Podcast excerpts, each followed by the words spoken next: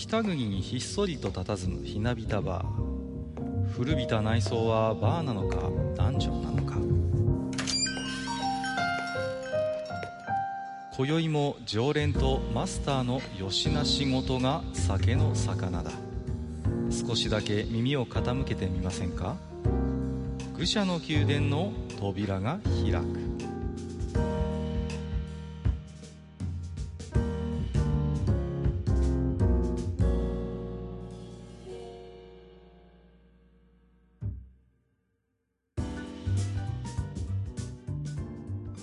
いやいや、マスター、今日も来ましたよ。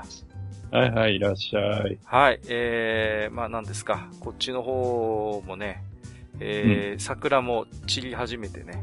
はい。おう。うん、まあ、いつもよりちょっと早いかな、いつも連休にちょっとかかるぐらいまで見られるんですけれどもね。うん。こっちなんかまだカッチカチっすよ。まだまだ先ですか。えー、まだ先ですよ。ゴールデンウィーク5ですからね、桜。5! いやいやいや、すごいですよね。あやっぱり、ね、日本一遅くないですから、こっちは。さすが。あ面白いですよね。やっぱり日本は南北に長いということで。まあ、何ですか。えー、まあね、割と最近はネオジオとかメガドラとかいろいろ新ハードのね、えー、うん、話も聞くんですけれども、なんか、マスターもちょっとハード絡みで一つ、なんか、こうネタがあるなんてことを聞いたんですけれども。ああ、そうなんですよ。うん。あの、まあ、何年か前に出たあの、レトロフリークっていう、はいはいはい。ハードがありましたね。ありますね。うん。まあ、あの、ファミコンとかスーパーファミコンとかメガドラとか、はいはい、エンジンとか。うん、まあ、その辺が、まあ、エミュレーターなんですけどね。はい、はい、あの、まあ、カセットとか、あの、えー、カードとかのね、うん、えー、イメージを吸い出して SD カードに保存することで、はい。あとはそこから起動してね、うん、あの、ゲームを遊ぶことができるっていうハードなんですけど、はいはい。これがですね、まあ、カセットを挿してっていうパターンなので、うん。まあ、普通はファミコンなんかの場合は、カセット、もちろんカセットとね、はい。あの、ゲームが、ゲームしか遊べない。まあそうですよね。うん。なんですけど、うん、あの、実はですね、はい。あの、裏技的な使い方なんですけど、うん。あの、ファミコンのディスクシステムのラムカートリッジあるじゃないですか。ああ、はいはいはい。はいはいはい。あれをですね、レトロフリークに挿すとですね、うん。そのレトロフリークの中に、そのディスクシステムのバイオスを保存することができるという。ええー、そうなんですか？はあ、はい。それでですね、うん、あの、あとは、その、ね、ディスクシステムの実際のディスクのね、うんうんうん、イメージをまあなんとか作って、うん、で、その、えー、レトロフリックの方に転送してやれば、うん、なんとディスクシステムのゲームが遊べるようになるという、ね。いや、あの、公式にはサポートしてないんですよね、もちろんね。まあ、ちょっと裏技的な使い方なんですけどね。へ、えそうなんだ。はい。だけど、あの、ちゃんとディスクの、こう、A 面 B 面ひっくり返すコマンドとかもちゃんと用意されてたりするので。ああ、じゃあ、ディスクのイメージさえあれば、レトロフリークで遊べてしまうという。そうです、そうです。で、この間ですね、うん、あの、実はちょっと、まあ、市内のね、うん、こちらの市内の、まあ、ハードオフ行きましたよ。まあ、ちょっと暇つぶしに。うんうんうんで、ジャンクコーナー好きなもんですから、ね、ジャンクコーナー行ってたら、うん、ファミコンのディスクシステムのラムカートリッジだけがポロンと300円で置いてあったんです。300円はい。それで、まあ、物は試しと思って、うんうんうん、まあ、買ってきましてね。はい。で、レトロフリークにガチャコと挿してですね、うんうん、やってみたんですよ。はいはい。そしたら見事ね、うん、ディスクシステムのバイオスができましたっていう表示が出ましたね。へー。これで、あとは、うん、まあ、どうにかこうにかして、その、ディスクシステムのディスクイメージを作ることができれば、うんうんうん家にディスクシステム、ファミコンのディスクシステムが復活するという。素晴らしいですね。はい。いいですね。まあまあ、あとね、その、ディスクをイメージ化するものをなんか用意しなきゃいけないんですけど。うんうん、なるほどね。はい、まあ、それなりにディスクは持ってるもんから。ああ、そうですか。じゃあ、その資産が活かせるかもしれないと。そうなんですよ。えー、で、ほら、あの、有名な話だとは思うんですけど、うん。ゼルダの伝説って最初ディスクじゃないですか。あー、その話。あのーうん、あれですよね。ディスクシステム版の後に、えー、確か、名前が、ワンってつくんでしたかね。そうそうそうファミコン、カセットロム版はね。そうでしたよね。そう。カセット版になったんですよ。そうそうで、カセット版とディスク版の違いって、うん。わ、うん、かるよ。実は音なんですよね。そう。そうなのよ。うん。うん、やっぱりね、あの、物足りないです。あのー、ファミコン版はね。うん。うん。笛の音とかが顕著かな。そうそうそうそう、うんうん、なんかその、ディスクシステムになんかそういう拡張音源みたいなのが積んであるらしくてね。そうですね。うん。だからね、それを聞きたいなと思って、ね、ああ、いいですね。あとは、まあ、これからね、ちょっと、また準備をしようかなと思ってるんですけどね。まあまあ、はいちょっとね、ちらっとゲーム音楽の話題が出ましたけど、今日はなんかあの、カウンターの隅の方にですね、はい、なんか先客がいらっしゃるようなんですけれども、なんかいますね。なんかもう、随分、なんかお酒を召されているようなんですが、ちょっと声をかけてみてもよろしいですか？あ、いいですよ。はいはい。えーと、すいません。奥の方、奥の方、いらっしゃいますか？何？何久しぶりだね。もう、声が酔ってるじゃねえかよ。全然あれだし。ね、マスターがね、こう店を開ける前から、僕は7時ぐらいからもう今飲んでるから結構ヘビレケだよ。勘弁してよ。ほんとリアルでそうだからな。えー、ということで、えっと、今日はですね、えー、ゲストとしまして、はい、えー、お久しぶりです。えっ、ー、と、酔いどれネズミさん、お越しいただいてますよ。ありがとうございます。こんばんは、ネズミです。来るなや。ネズミさんも。もキャラがブレブレでいきます。ゼルダの伝説の話はご存知です？そのディスクシステムとファミコンロムで音が違うっていうのは。いや、僕はね、ゼルダの伝説自体を初めてやったのが夢を見る島からなので、その昔のやつをね、やりたいなとかね、いろいろね、そういうのはあるんですけども、初めて聞きました。ちょっとそれはとても面白いですね。多分ね、比較動画とかあるんで、うん、聞くとやっぱりファミコン版はね、物足りなく聞こえると思いますよ。おおなるほど。やっぱ拡張音源がね、一個あるだけで全然違いますからね。そうそうそう。いや、しかしね、そのディスクイメージが書き込めるとなれば、うん、まあ読み込みのラグがなくなるわけじゃないですか。はい。うん。となるとね、僕はね、ぜひとも、ドラキュラ、悪魔女ドラキュラ2を遊びたいと思いますね。ああれはね、ご存知、読み込みがね、結構頻繁に入るっていうか、っていうか街を出、出るじゃないですか。で、結構読み込んで、外に出た時に、すぐに敵に当たって、うってなってまた街に入るとまた読み込むんだよね、あれさ。あのストレスがね、軽減できるだ、軽減できるだけでもね、僕はその、マスターのね、で、あの、ディスクシステムイメージ化計画、レトロフリークで走らせる計画、なんとか成功していただきたいなと思いますけれどもね。はい。はい、ちょっと期待したいと思いますよ。はい。えー、ということでですね、えっ、ー、と、本日の本編では、えー、ネズミさんをね、お迎えしてますので、えー、やっぱりね、音楽の話ということで、えー、題しまして、妄想会、僕らがゲーム音楽コンサートをプロデュースするならということでね。はい。うん、えっ、ー、と、まあ、いろいろね、ゲーム音楽好きの3人が集まりましたので、えー、僕たちがそういうコンサートをプロデュースするなら、えー、どういう構成にしようか、どういうプログラムにしようかなんていうことをね、いろいろと妄想でおしゃべりをしていきたいと思いますので、えー、本日も、マスター、そしてネズミさん、よろしくお願いいたします。よろしくお願いします。よろしくお願いします。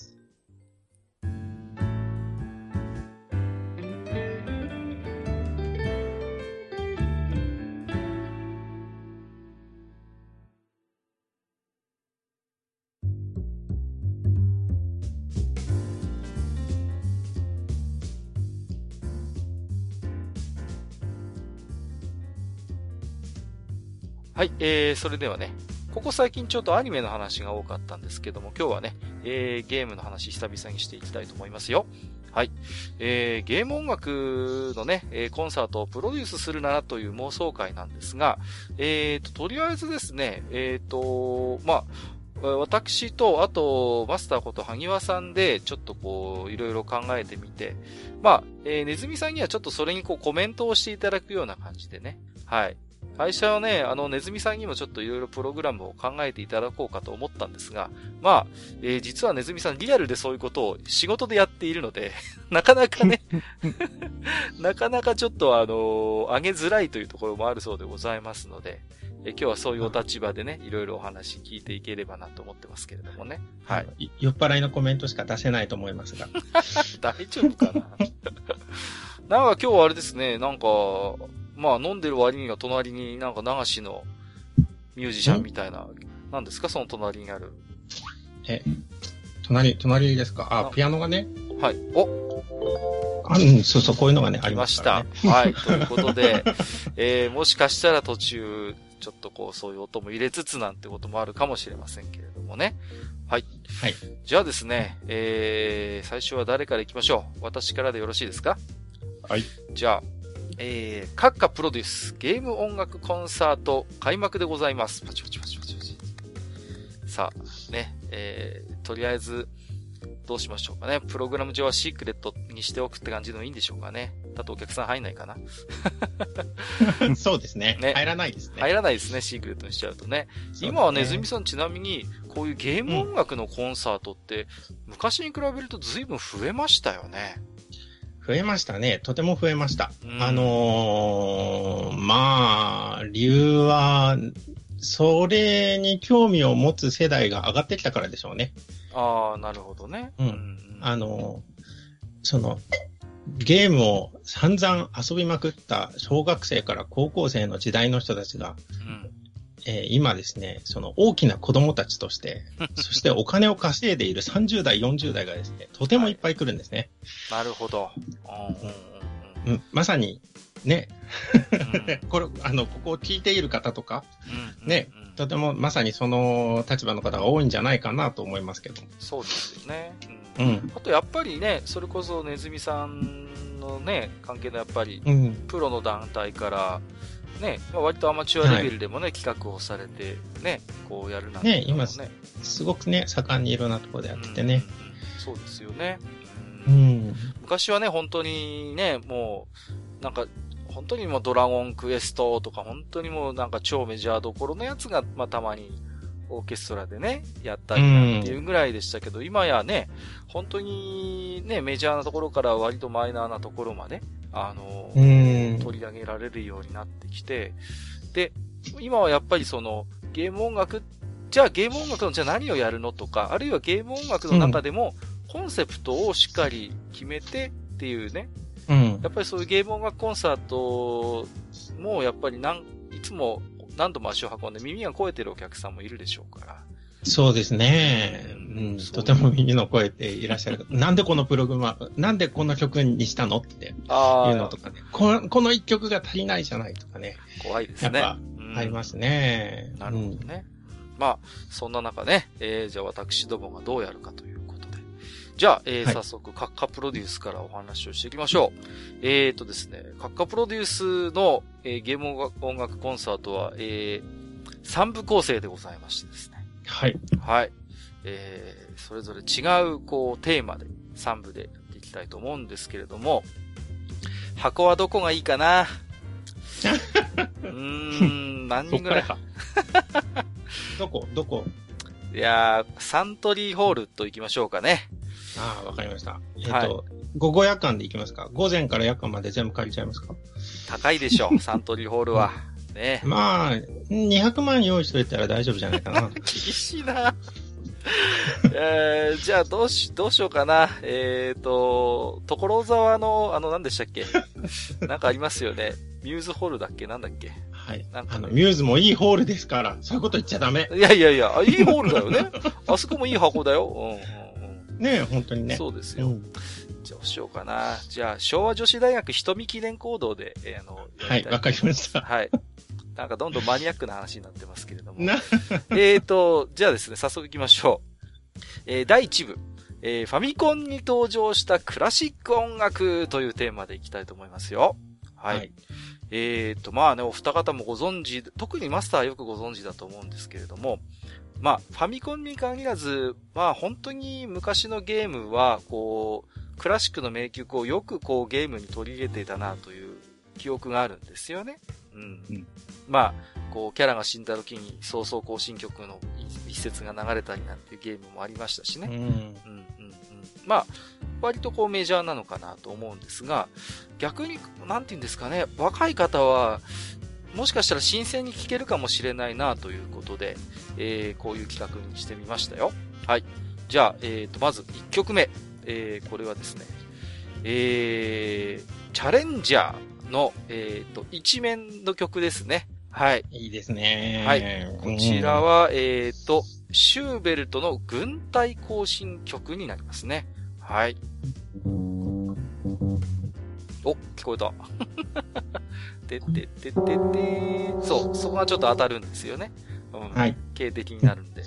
はい、非常に軽快な曲でね、こう、なんていうのかな、あのー、テンポよく小気味いいアレンジがされているので、まあ元々の曲も非常にね、テンポがいいんですけれども、あの、とてもこう、なんていうのかな、あのー、非常にゲームにマッチした感じになってたな、という記憶があるんですよね。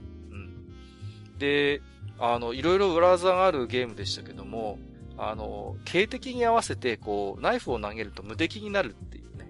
そんな裏技もあったそれ知らなかった。そんなのあるの？え、マジですか？え、マスター知ってましたよね？てんてれてんてんてんてれてんてんちんちんなところで、ナイフ投げるじゃないですか。そそれを4回だか何回かやると無敵になるんですよ。うん、クジラが出てきて。まあ、クジラが出てきて。そうそうそうそう。うん。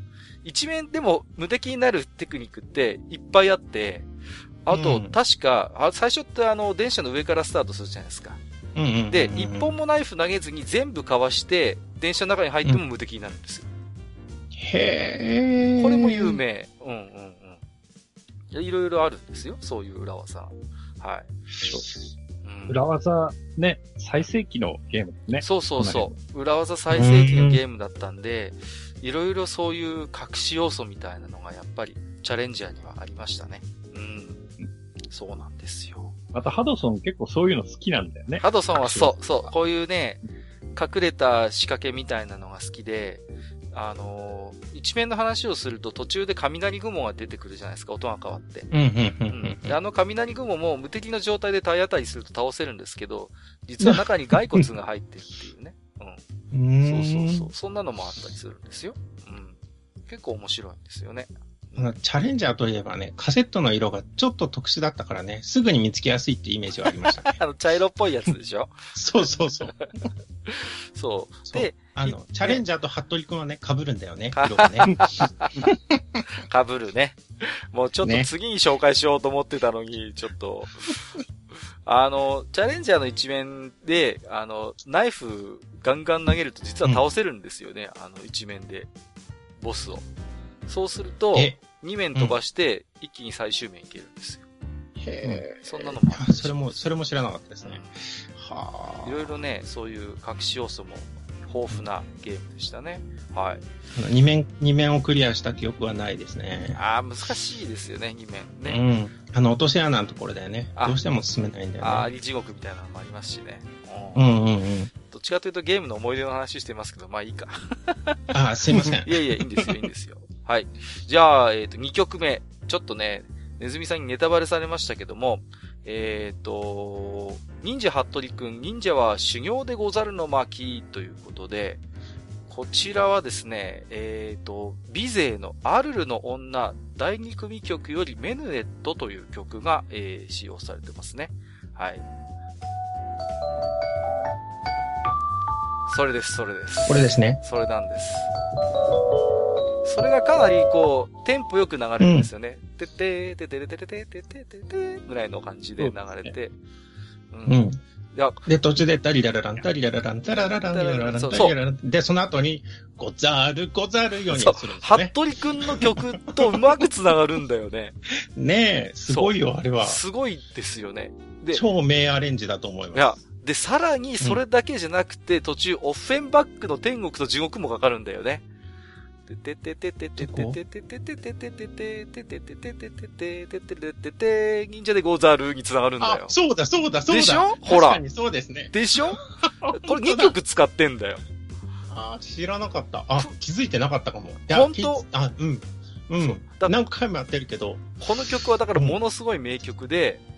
アルルの女と天国の地獄、プラス、ハットリくんの曲が入ってるっていう。確かに。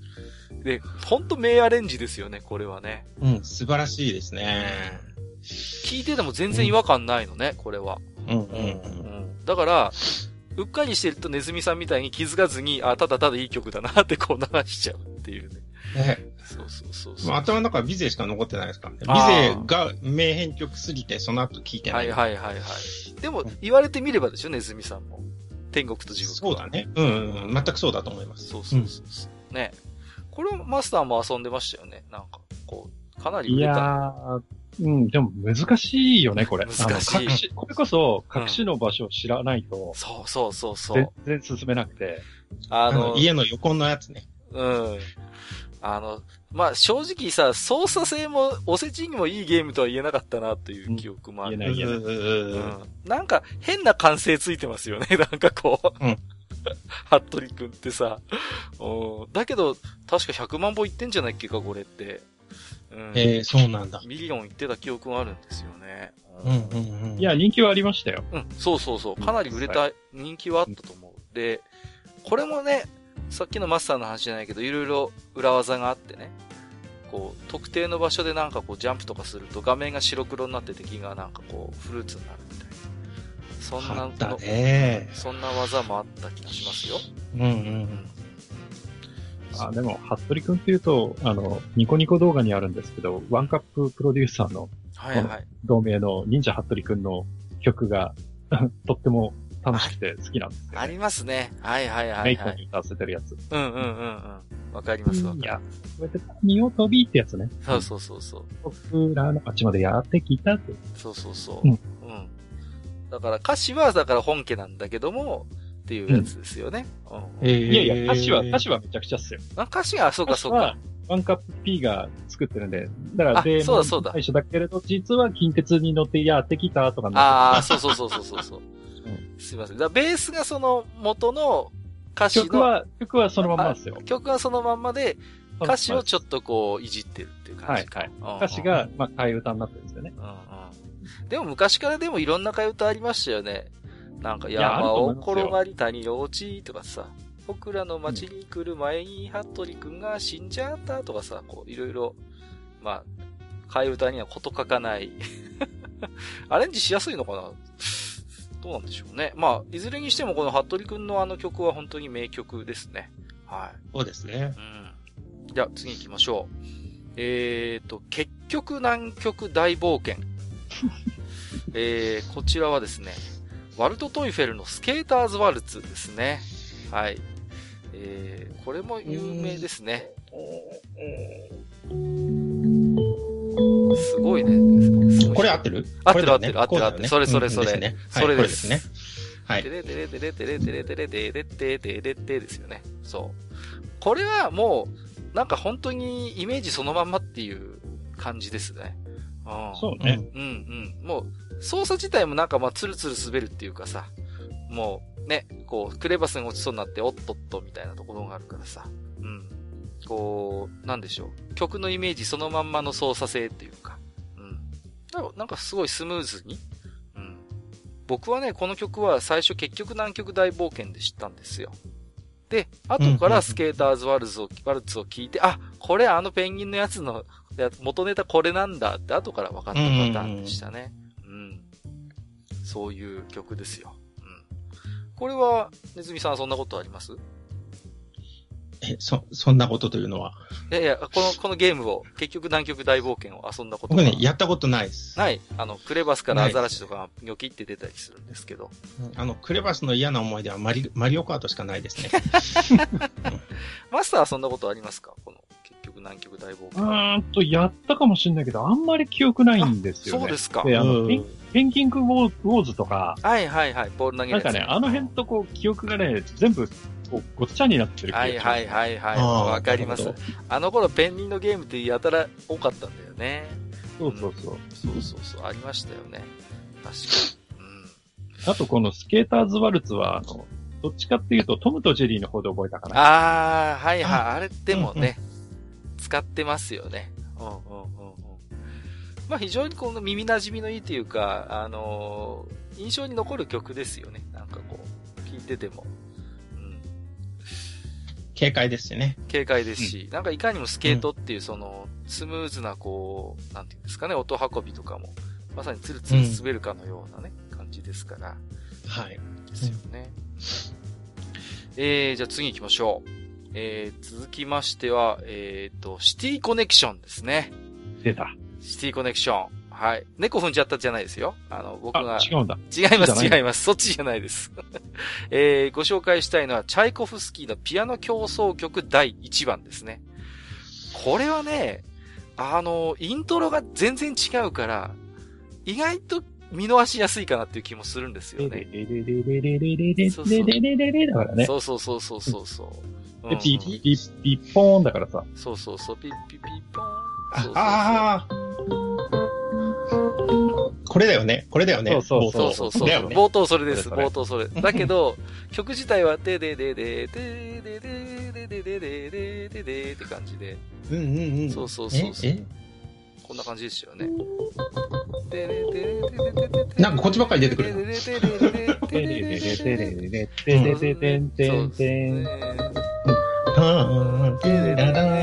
そうそうそうそう。これですね。そうそうそう。そうそうそう。これはすごい、元曲よくからよく引っ張ったなと思うよ。うんうんうん。うん。結構イメージ違うもんね。うん。チャイコフスキーのピアノ競争曲、やっぱり最初のイントロのあの、割と壮大なオーケストレーションがあるから、で、非常になんか爽快、壮大じゃないですか、こう曲の展開とかも含めて。だから、あのー、それをね、こう、よく持ってきたなっていう、その発想がすごいなと思いましたね。うん。これですよね。そうそうそうそうそうそう。いや、もう、もう、もう今日ダメです。ごめんなさい。お酒飲んでるから全然ダメな。なんでですかね。あ、もう、もともと弾けないんですけどね。あ、いやいやいや。これですよね、これですよね。はい、はい、はい、はい。な、なんでベースだけ弾くの？ベン、なんでベースだけ弾く？の今、大変だった今、主旋律頭の中で探るのが。えーと まあ。あのね、いや、これはね、ピアノの音って聞くとですね、やっぱりそのソリストの方が出てきますね。はいはい、不思議なもんで。あと、あの、少し前に亡くなってしまいますけど、中村弘子さんの顔がね、すぐにパッと思い浮かべます、ね。はいはいはい。ハウスザカリ、うん。そうですね。カレーのおばさんっていう、一般的にはそういう イメージがあるかな大変失礼ながらね。うん、うん、うん。まあ、ゲームの方は、あの、アップテンポになってるっていうのもあるけど、うん。あと、パーカッションがすごく効いてるので。はいはいはい、はい、そうだね。確かに。だからちょっとイメージは違うかもしれないね。そうですね。うん。いやだけど、こう、アレンジにしようによっては、こんな、あれはあれでなんかすごいゲームにマッチしてたんで、うん。うんうんうん。そうそうそうそう。ね。いいなと思いますよね。あとあの、マザーを全然違う話なんですけど、マザーの戦闘曲にすごい繋がりやすいなって僕の中で思ってて、あの、シティコネクションのイントロから、あの、お兄さんとかと戦う時の曲にすごい繋がりません？うんうんうん。似てるよね。うん。デレレデレデレデレデレデレデレデレデレデレデレデレデレデレデレデレとでさ、そのまま、ででってっていくともうマザーになっちゃうんだよね。そう。お兄さんはおとなしくなったですよ、もうね。そうそう。もう、あれにとも繋がる、僕は。だからまずは最初にやって、あの戦闘曲流れた時に、あ、シティコネクションだと思ってさ。どっちか影響を受けてるかもね。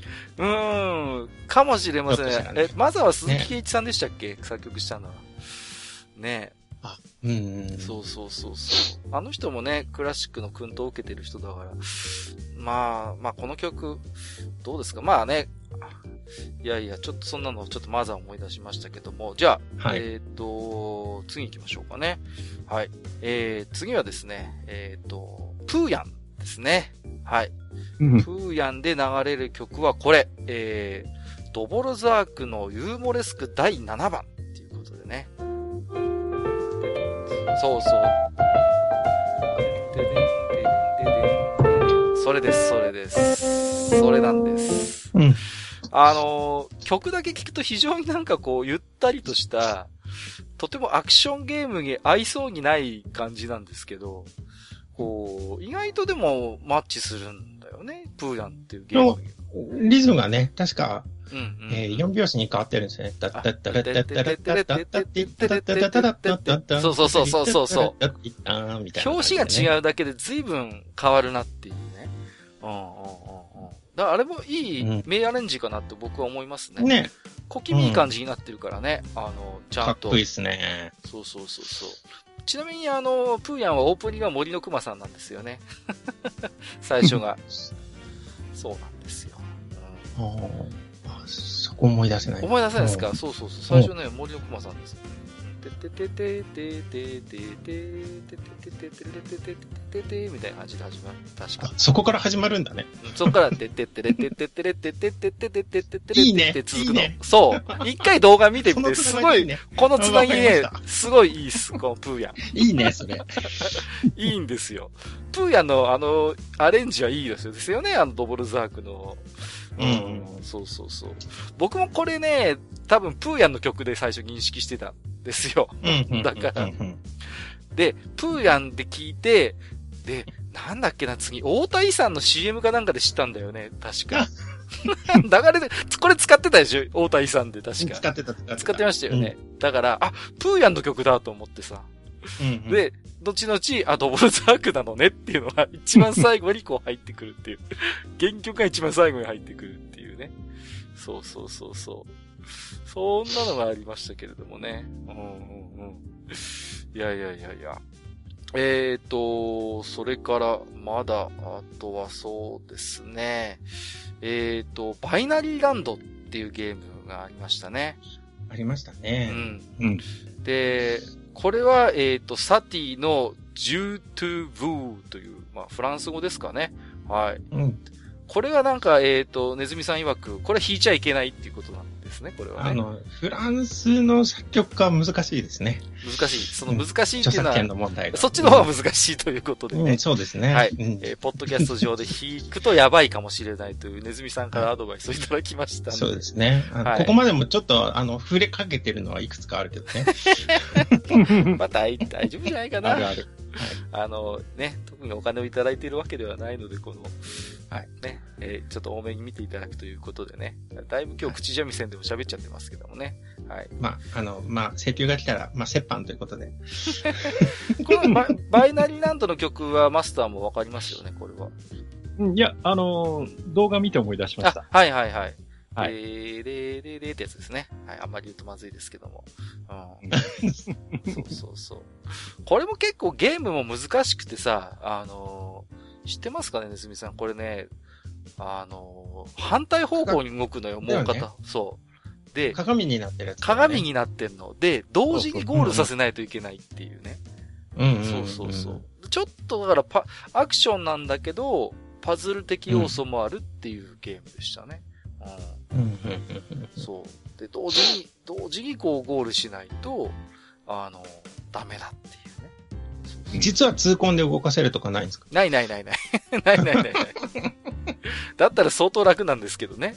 うん、ねそんなことはないんですよ。残念ながら。そんな感じですね。うん。はい。ということで、えっ、ー、と、第1部ということで、ファミコンに登場したクラシック音楽ということでね。はい、えー、ご紹介をさせていただきましたよ。はい。まあ割とこうやって。ここまでで出てきた中でね、あの、チャイコフスキーとかドブルザークとかは結構使われてますよね。そうですね。ねうん、うん、やっぱ印象的なんですかね？非常にこう曲のつかみがいいというかね。うん、それはあるでしょうね。うん。うん、そういうところあの、ドブルザークはね、新世界とかもね、あの、いろんなゲームで使われてますね。パーン、パン、パン。タン、タタン。これいろんなゲームで聞きますよね、この旋律。これはだってもう、思いつくだけでも、まずパロデュースでしょ？で、そうですね。アースライトでも使ってたんじゃない？うん、使ってた。うん、うん、うん。ね。まあちょっとスーファミになってくるとね、ちょっとキリがないんで今日割愛しますけれども、うん、はい。多いですよね。まあ、パロデュースはね、はっきり言ってもう、クラシック音楽しかないですからね。うん。うん、あれ入れちゃうともう一つのコンサートがもうあれで成立しちゃうっていう感じもするんですけれども。まあちょっと今日はね、ファミコンということでちょっと第一部作りましたけども、じゃあ、ここでインターミッション入れますかね。15分ぐらい休憩ですか、ここで。早いかな、はい、ちょっと。早い。あの、物販だ、物販。物販行かなきゃ。並ぶな絶対並ぶな15分じゃ多分ダメだよ。20分にしようよ。20分、20分ここで。20分はいるね。はい。うん。物販行ってからトイレ行く人いるからね。なるほどね。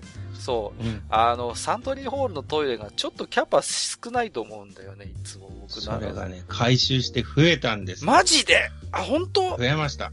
女性用のトイレがものすごく増えました。いや、昔、それ有名だったんですよね。うん、女性用トイレが少なくて、すごい行列ができるっていうのはもう、そう。サントリーホール名物だったんだけど、あ、ちゃんと回収したのね。すいません、最近の事情よく知らなくて。はい、あの、とても、とても、あの、お客さんもスムーズに動くようになったみたいですよ。はい、なるほど。ありがとうございます。さすが、お詳しいですね。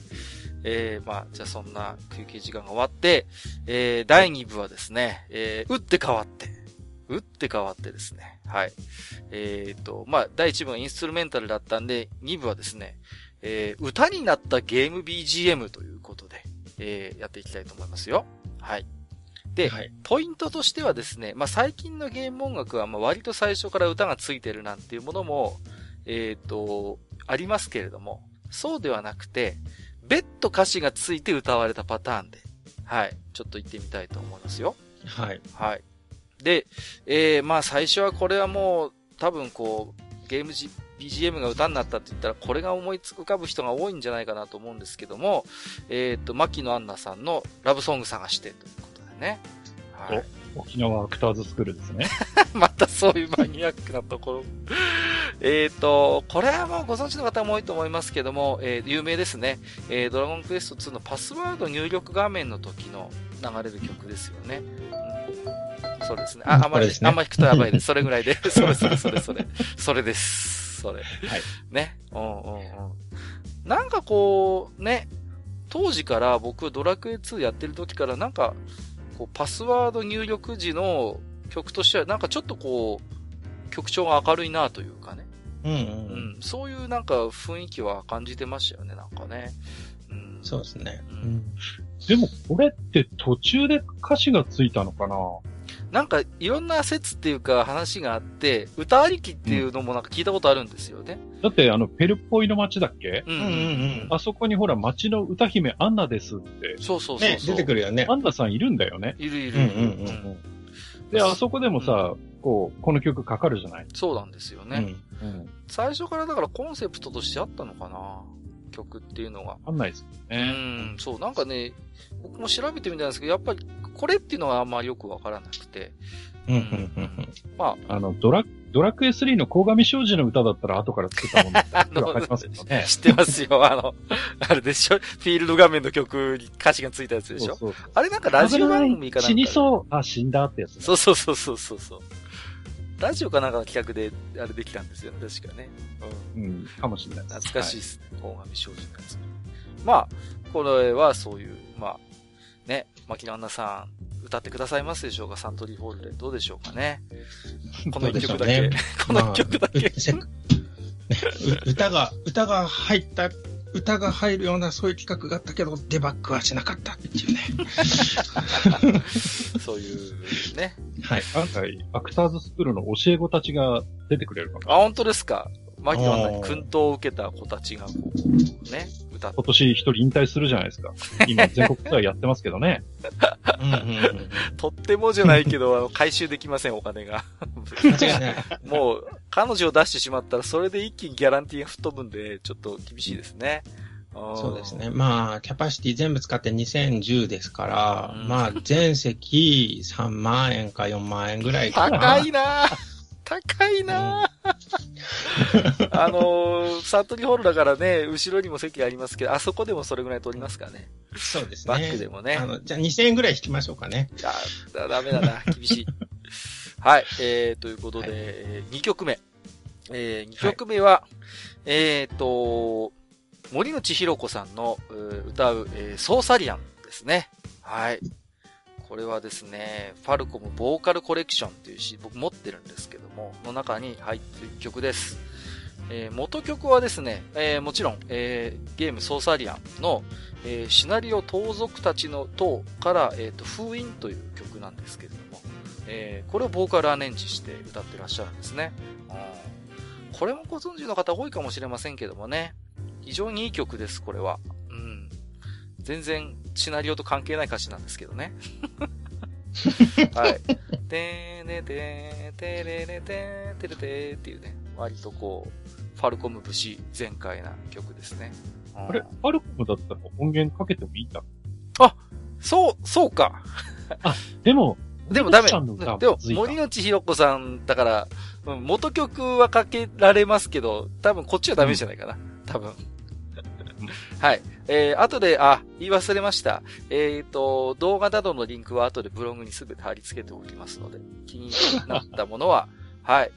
えー、YouTube は著作権の問題はクリアしているそうですのでね、残っているものはね、大丈夫だと思いますんで、リンク貼っておきますよ。はい。ぜひ聞いてみてください。えーと、で、あのー、どうでもいい話なんですけど、ソーサリアンの中に、すごい似た曲があるのよね、実は。この封印に。あの、ルシフェルの水門っていうシナリオに、ブラッディリバーっていう曲があるんですけど、これとほとんど一緒なんだよね、この封印が。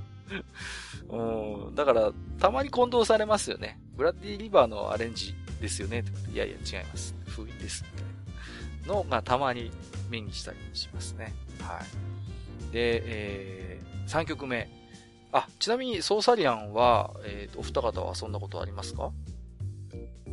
うーん、あれはね、なんか酔っ払った勢いなのか知らないけど、あの、私の Wii U には入ってましたね。入ってましたけど、あの、ちょっとやってみてね、あの、こう、まず、冒険に出られないところから、あの、始まりましたからね。あの、どうしたらいいんだ？このゲームは。とっつきにくいですよね。まあ、パソコンゲームなんでね、ねやっぱり。うん。最初どうしたらいいかわからないっていうのはなんか、それはわかる気がしますね。パーティーを編成してくださいって言われるでしょ？そうそう編成してくださいって、パーティーはどこにいるんだと。そしたらパーティーはじめいないんだよね。そうそうそう。その登録しないといけないと思って、じゃあ仕方ねえとか、ネズミって書いて入れるじゃないですか。うん、で、冒険に出ようとしたらさ、装備がありませんってめっちゃ怒られるんだよ、そうそうそう。ちゃんとね、つけないとダメなんだよね。うん。うん、それで、あの、怒られてやめました。マスターはソーサリアンはどうですか？いやー、ドラクエシューティングは僕やってないですね。またそういうこと言ってさ。えー、僕はね、えっ、ー、と、ソーサリアンシリーズ全部やりましたね。しかも、ニコ生で全部やりました。あのー、やりましたね。エッグプロジェクトっていうのがあって、そこで限定版でソーサリアンコンプリートっていうのを販売してましてね、数量限定で。それ買ったんですよ。だから、えっ、ー、と、全部やりました。戦国もやったし、戦国ソーサリアンもやったし、あのー、外伝も含めて全部クリアしてますよ。うん。今やれって言われてもちょっともうできないかな。はい。えー、そうですね。まあ、ソーサリアンもね、まあ、ゲーム音楽、名曲揃いですのでね。はい。聞いたことない方はちょっと聞いていただけると面白いんじゃないかなと思いますよ。はい。じゃあ、えー、3曲目。えー、っと、これはですね、えー、平野文さん、ファルコムつながりですけども、えー、To Fool with Love という曲がありまして、これは、えー、っと、イースの曲なんですね。イース2のランスの村 BGM の、えー、まあ、アレンジということで、はい。この曲はいいっすね。この曲はいい曲です。はい。あ、マスターご存知ですか？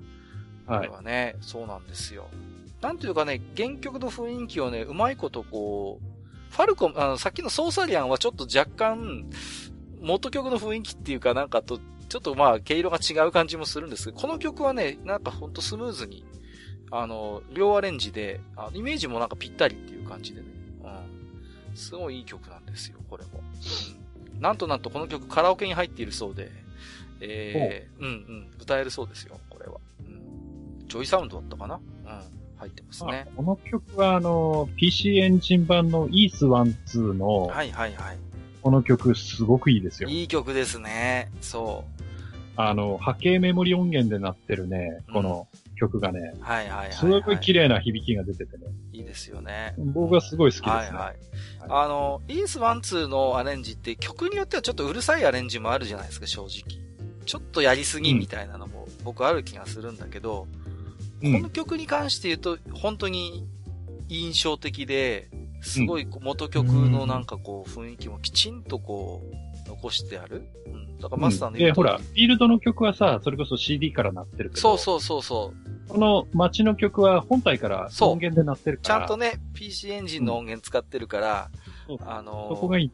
うん。ゲーム音楽らしさがちゃんと残ってるのよね。うん。そうそうそう。そうそう。割とね、CD 音源だとこう、もう売り込み、打ち込みバリバリみたいな曲も結構あってね。うん。その辺は賛否が分かれるんですけどもね。米光さんだよね。米光さんのアレンジなんです。そうなんです。はい。えー、気になった方はぜひ動画探してみてください。さあ、えー、第2部、えー、最後の曲になりました。えー、これはね、知らない人もいるかもしれませんね。えーとですね、ESP ドールズっていうユニットが歌ってる欲しいっていう曲なんですけども、えー、これはですね、サイキックフォースのソニアステージのアレンジ曲なんですよね。うん、サイキックフォースは、えっ、ー、と、ご存知ですかね？あの、対等の出してた対戦格闘ゲームです。うん、対戦格格闘ゲームですね。はいはい、あのー、だ、地面っていう概念があんまりないっていうか、もう割と縦横無尽にこう動けるんですよね。うん。うん。そうそうそう。で、まあ、3D キャラがこう戦うっていう。アーケードで僕は結構これ遊んでたんですけどもね。うん。その中に、ソニアっていうキャラクターがいて、そのソニアの、えっ、ー、と、曲、ステージでかかる曲を、えっ、ー、とですね、えボーカルアレンジした曲ですね。はい。これね、あと動画貼っときますけどね、えっ、と、歌が下手なの。下手でね、それがすごいいいんですよ。もう、あの、もちろん対等なんでズンタタが手掛けてるんですけど、元曲をね、すごいかっこよくアレンジしてるんです。で、歌ってるのが、なんかいかにもやる気のなさそうな感じに歌ってて、素人感がバリバリ出ててね、それがね、いい味が出してるんです。いい味出してるんですよ。もう、いいですよ、この曲。もう音とか外してたりするからね。もう、うわって思うんですけど、なんかそれが妙に心地いいんですよ、聞いてると。うん。で、歌詞も、まあ、ちょっとね、サイキックフォースどこまで有名なゲームかわかりませんけど、ソニアっていうキャラクターのなんかこう思いみたいなものをしっかりちゃんと表現していて、僕はね、サイキックフォースソニア好きだったんで、グッとくるんですよね、なんかこう。うん、そうそうそう。なんか、ラスボスみたいなやつがいるんですけど、まあ、そいつに、そいつに忠誠を誓ってるんだけど、その忠誠の思いがだんだん愛情、愛になんかこう変わりつつあるみたいな。そういう揺れる乙女心的なものをね、ちゃんと表現している曲なので、えー、ぜひ聴いていただければなと思います。これは聞いたことない方も結構いらっしゃるかもしれませんね。はい。えー、サイキックフォースの、えー、曲のアレンジということで、えー、欲しいという曲ですね。はい。ということで、第2部はですね、えー、歌になったゲーム BGM ということで、えー、用意しました。で、ここでまたじゃあインターバルを入れますかね。はい。ちょっと多くないかい？あ、ちょっとやばい、プロデューサーからケチがついたぞ。まずい。じゃあ、このまま第3部行った方がいいですかね。うん、この、このまま、あの、転換も多分大きな転換はないと思うので。あ、わかりました。うん、はい。じゃあ、このまま、えっと、第3部ですね。はい。第3部は、えっ、と、オープニング BGM が本、あ、本編じゃない。違う違う、違います。それじゃないです。えっ、と、ゲーム自体はちょっとマイナーかもしれないが、オープニング曲が印象的なゲームということで、えー、用意しましたよ。はい。はい、で、えっ、ー、と、一発目はですね、これは、知ってる人多いのかな？えー、ガデュリンっていうスーパーファミコンで出てたんですけれども。いや、取られたなーって感じ。取りました。ガデュリンはね、曲いいんですよ。曲いいんだよね、ガデュリンは。めっちゃいいんだよ。そう、あのね、僕、ガデュリンはなんでしてたかっていうと、これね、もともとパソコンゲームかなんかにあるんだよね、確か。あの、タイトルが違うんだけどさ。で、それを元にしたっていうんで、あの、僕結構ね、期待してて、買ったんですよ、このガデュリンは。そう。うん。そうそうそう。でね、オープニングの曲、いや、いや BGM はすべてこれいいんですけども、あのね、とにかくオープニングの曲がね、本当にいい。すごいこう、つか、あの、つかまされます、こう、心を。うん。リガンの魔石だね。そうそうそう、それそれそれそれ。リガンの魔石。それをアレンジして、スーパーファミコンで、えー、出してるんですよ。うん。で、さらに言うならば、時空惑星ガデュリンだったかなとかっていう作品の、えー、世界観が、まあ、下まあ、完全なそれのゲーム化ではないんだけども、あれの世界観の、うん、ゲームなんですよね。そうそうそうそう。で、もうね、ゲーム自体は結構バランスが良くなくてさ、うん、必ずしも良作とは言えないんですけれどもね。戦闘がね、あのー、要は痛恨の一撃みたいなのが本当に痛くて死んじゃうとか。そうそうそうそうそうそう。一撃死みたいなのがあったりして。あるんです、あるんです。そうそうそうそう。うん、なんだっけ？涙の一撃だったかななんかね。そうそうそう。なんかそんなのあるそうそうそう。まあ、これがとにかく強くて、もう、ヒットポイント満タンでも簡単に、あの、一発で落ちるみたいなことがあったりするんですよね。うん、でね、まあちょっとゲームバランス的には難のあるゲームではあったんですが、非常にこう、ドラマチックで、こう曲もいいっていうね。うん。オープニングの曲でもまず心つかまされるっていう。まあ、うん、本当にいい曲ですね、ガリュリーね。遊ばれたことない方はね、ちょっと曲だけでもこう、覚えて 聞いてもらいたいなという気がしますね。はい。うん。なんていうかね、こう、ゲーム音楽らしいゲーム音楽なんですよ。まだスーパーファミコンだから。うん。うん。そんなに音源が豊富なわけでもないし、そういう中で非常にね、こう、なんて、エッジの効いた、あのー、曲なんでね、ぜひ聴いていただければなと思います。はい。で、えっと、2曲目。えー、っと、は、えー、ソードワールド PC っていうね、またちょっとなんか マイナーなところ持ってきますけども、まあ、ソードワールドっていうのはね、えっ、ー、と、愚者の宮殿リスナーさんであればご存知の方も多いと思いますけどもね、あの、グループ SNE が手掛けた TRPG なんですけれども、その、えー、TRPG の、えーと、コンピュータ RPG 化させたものですね。PC98 シリーズ用のパソコンゲームなんですけれども、えっ、ー、とね、こソードワールド PC の、あのね、オープニングの曲と、あと映像がね、本当に素晴らしいです。はい。なんかちょっとね、見ていただくとわかるんですけど、ナウシカっぽいんだよね、ちょっとね。なんかこう。うんうんうん。ナウシカのなんかこう、なんか絵物語みたいなのがあるじゃないですか。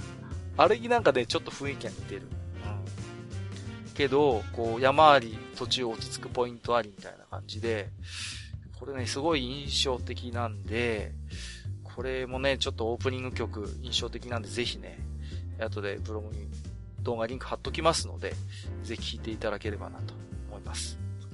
そして、えっ、ー、と、私のプロデュクラム最後の、えー、曲になりますけどもね、最後はちょっと熱い曲ということで、まあ私らしくマイナーに行きますけども、えっ、ー、と、メタジョっていうゲームがあって、フリツメ、フリツメタトポロジー大学附属女子高校スペシャルっていう、あの、長ったらしい名前がつくんですけど、あの、うん、メタジョのね、オープニング曲が、えー、最後に用意したいと思いますね。うん。これもパソコンゲームなんですけれども、とても、なんていうかね、あのー、ゲームらしい、こう、熱い熱血を感じさせる曲なので、えー、ぜひね、これも聴いていただければなと思います。はい。ということで、えー、第3部は、ゲーム自体はちょっとマイナーかもしれないが、オープニング曲が印象的なゲームということで、えー、ご用意をさせていただきましたよ。はい。ということで、えー、アンコールはアンコール。アンコール？アンコール？いや、しまったな。え？アンコール。いや、こうなったらね、もう一回歌の人に出てきてほしいですね。え？えー、さあ、誰が出てくる？だ、誰、誰がいる？誰がいる？え？え？ちょっと、アンコール。アンコール？さあ、お客さんは何を期待しているだろう？ゲーム音楽ですよね。ゲーム音楽ですね。え？今日ご登場いただいた4人のアーティストの中で。いや、それはまああれだけど、わかんないけど。わかんないけど。新たな人出してもいいんじゃないですか。え、ここでアンコールだけこの人、ね、みたいな。すげえまあちょっとそこまで考えてなかったわ。え えー、なんかあるか？ええー、ええー、いや、アンコールはどうしましょうね。うん、困ったなまあ、ここで最後に超有名なやつで、で、まあ、多分、な、なんだろう、歌が欲しいんじゃないかなと私は思います。歌私が提案するなら、桜大戦を提案しますね。田中公平のやつか。激定を歌っちゃうんだ。なるほどね。うん、まあ、もう土定番最後しっかりこう、入れてくるっていうことでね。桜大戦も聞けた。思い出になって持ち帰られる。なるほど。僕だったら最後はちょっとほっこりしてもらいたいんで、うん、ポポロクロイス物語の曲をですね、はいはいはい。入れてもいいのかなっていうね。はい、いいですね。ローカルバスとか呼びたいですね。そうそうそうそう。ね、桜みおかとかいいね。今度なんかスマホ向けでまた出るらしいですから。ね。ねみたいですね。プロデュースも含めて、うん、はい。えー、っと、あれエンディング曲だったかな？確か。初代。ですよね。うん、お、最後に持ってきて、ほっこりさせて終わるというのもありかなと。はい。えー、ということで、カッカプロデュースでした。以上。はい。どうでしょう？えー、ネズミプロデューサー。これ、お金取れ、成功するでしょうか？このコンサートは。いや、どうだろう？これは。いや、あの、箱変えた方がいいんじゃないかな。箱変えた方がいい。もうちょっと小さい方がいい。うん、えー、じゃあ、清いホールとかでこう、じゃあ。あの、いや、いや、キャパは、あれだけど、こう、いくら取ってっていうところを考えると、まあ、自治体が運営する300から500く らいのところがいいんじゃないか。まあ、多くて800、そうですね。高等文化センターとかいかがですかね。あの、とてもいいと思いますけど。文教まあ、あそこはね、音響とてもいいですよ。文教シビック。オーケストラも入りますからね。ダメ。シビック。いやいや、ダメとは言ってないです。全然。ダメなんて言ってないですでもキャパ、キャパ大きいから文教シビックだと。そう。うん。あ、いや、文教シビックもいいですね。あ、うん、いいですか。まあ、でも1000を超えるとね、ちょっとあの、広報の人が大変かなっていう。じゃあわかりました。ね、はい。じゃあ、北トピアでやります。よろしくお願いします。北トピアでかいから。ちょっとマイナー、ちょっとあの、マニアック箱トークになっちゃったんで、この辺にしときたいと思いますけれども。はい。えー、それではお待たせしました。続きまして、えー、マスタープロデュースゲーム音楽コンサートプログラムの発表でございますということで、えー、はいはい、お願いしてもよろしいでしょうかね。はいはい。実はですね、えっ、ー、と、二つのパターンを考えたんですよね。おー、はい。で、実はそのうちの一つは、あの、実はカッカが言っちゃったんですけど、あら。あの、最初から最後までパロデュースっていう。それは、ありですよね。もう、うん。だって、やっぱ名曲のオンパレードですからね。そうそうそう。で、あの、パロデュースっていくつかシリーズがあるんですけど、はい。うん。まあ、一番最初のあの、MSX のパロデュースでいけば、はいはいはい。えっ、ー、と、一面の曲がですね、うん。はい。えー、チャイコフスキーのピアノ競争曲第1番。うん。はい、さっきのですね。入ってきました。はい。はい、シティコネクションですね。うん、はい。で、えー、二面がベートーベンの月光のソナタ第三楽章。うん。はい。それは弾けません。はい。それから、えっ、ー、と、三面が、えっ、ー、と、グリーグのペールギュントの第一番の第四曲とか。うん、なんだろう、山の魔王かなとか、うん、えっ、ー、と、あとはドボルザクの、あの、新世界よりとか。はいはい。はい、まあ、いろんな曲あるんですよね。うん、で、あの、えー、皆さんにうんと、馴染みがあるっていうと、きっと、アーケード版の方のパロデュパロデュースダーの方だと思うんですよね。はいはいはいはい。そっちだと一面が、ヨハン・シュトラウス2世のポルカ・ライメイド、えー、デコ、うん、うん、っていう曲だったり、はい。うん。あと、まあ二面だとくるみ割り人形がかかったりとか、はいはいはいはい。まあそういう構成なので、うん、こう、そういうのをひたすら、こう、あの、なんて言うんだろう、普通のクラシックコンサートとして、その、パロデュースだっていうのを一切明かさずに やってみて。なるほどね。何人わかるだろうみたいなのも、ちょっと面白いかなと思って、ほとんどの人は気づかないと思うんですよね。いいね。妄想的でいいですね。うん、実はみたいな。そうあの、はいはいはい、普通のクラシックコンサートで考えるともうコンセプトはめちゃくちゃだけどね。めちゃくちゃ。そうそうそう。めちゃくちゃなんですよ。なんだろう、このなんか時代も、なんか、ね国もバラバラなこの構成はって時に、あの、気づく人がいる。あーっていう。で、あの、最後の方で、あの、はい、まあ、面の構成とは合わないんですけど、あの、いわゆる、七ビンタ理科のテーマを、ん？あれは、あの、クラシックじゃなくて、グラディウス2のボス戦の曲なんだけど、はい、ああ、そうなんだ。あの、ちゃんちゃん、ちゃんちゃんっていう、でんでんでんでんでんでんでんでんっていう曲があるんですけど、それを逆にその、オーケストラ編成で聴いてみたいっていうのがあって。ああ。なるほどね。はいはいはいはいはいはい。あれかっこいいですよね、でもね。まあちょっと、ゲーム画面自体はふざけてますけど。うん。いや、本当に。でもね、あの、やっぱり、あの、あの、同じグラディウスのボス曲、グラ、グラツのボス曲なんですけど、うん。あの、パロディウスダーの方は、やっぱりその、ちょっとコミカルな演出が入ってて、はいはいはいはい。うん。なんかこう変なコンコンっていう、あの、パッカッションが入ってたりとか。はいはいはい。そうですね。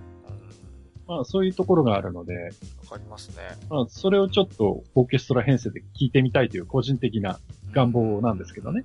なるほどね。はいはいはいはい。うん、まあこれだったら、あの、うるさいコナミでも問題はないだろうと。あのうるさい。いうのもあってですね。あのうるさい。なんてことなんてことだって、ね、クラシックの曲ばっかりだから。まあ、一つだけちょっと怪しいのがあるにしてもね。うん。うん。っていうのが、まず一つあるんですよね。はいはいはい、うん。で、まあ、これは、ともかくとして、はい。あの、もう一つ考えたちゃんとした、うん、えー、まあ、ちゃんともしてないんですけど、はいはいはい。えー、まあ、ゲームミュージックコンサートで、えっ、ー、と、まあ、閣下とはちょっとコンセプトが違ってて、お、いいですね。ゲームで使われたクラシック曲ではなく、うん、まあさっきもそうだったんですけど、クラシックの、いわゆるオーケストラの編成で聴いてみたい曲。ああ、はいはいはい。いいですね。せっかく、ね、あの、フルオケを呼ぶわけですから、それで聴いてみたいってことですよね。はい、はい、はい、はい。で、まあタイトルとしては、うん、えー、最後の来ないファンタジー。はい。はいはい。あ、どういうことなのかな？まあまあ、ね、あの、まあ、マスターご存知のようにね、あの、はい。はい。はい。あそこのね、はい。はい。はい。まあ、これはね、あの、今回の企画のきっかけになったね、あの、100回記念の時にも話をしてますけど、うんうん。あの、最後のファンタジーはゲームコンサートにいらないんですよ。出たよ。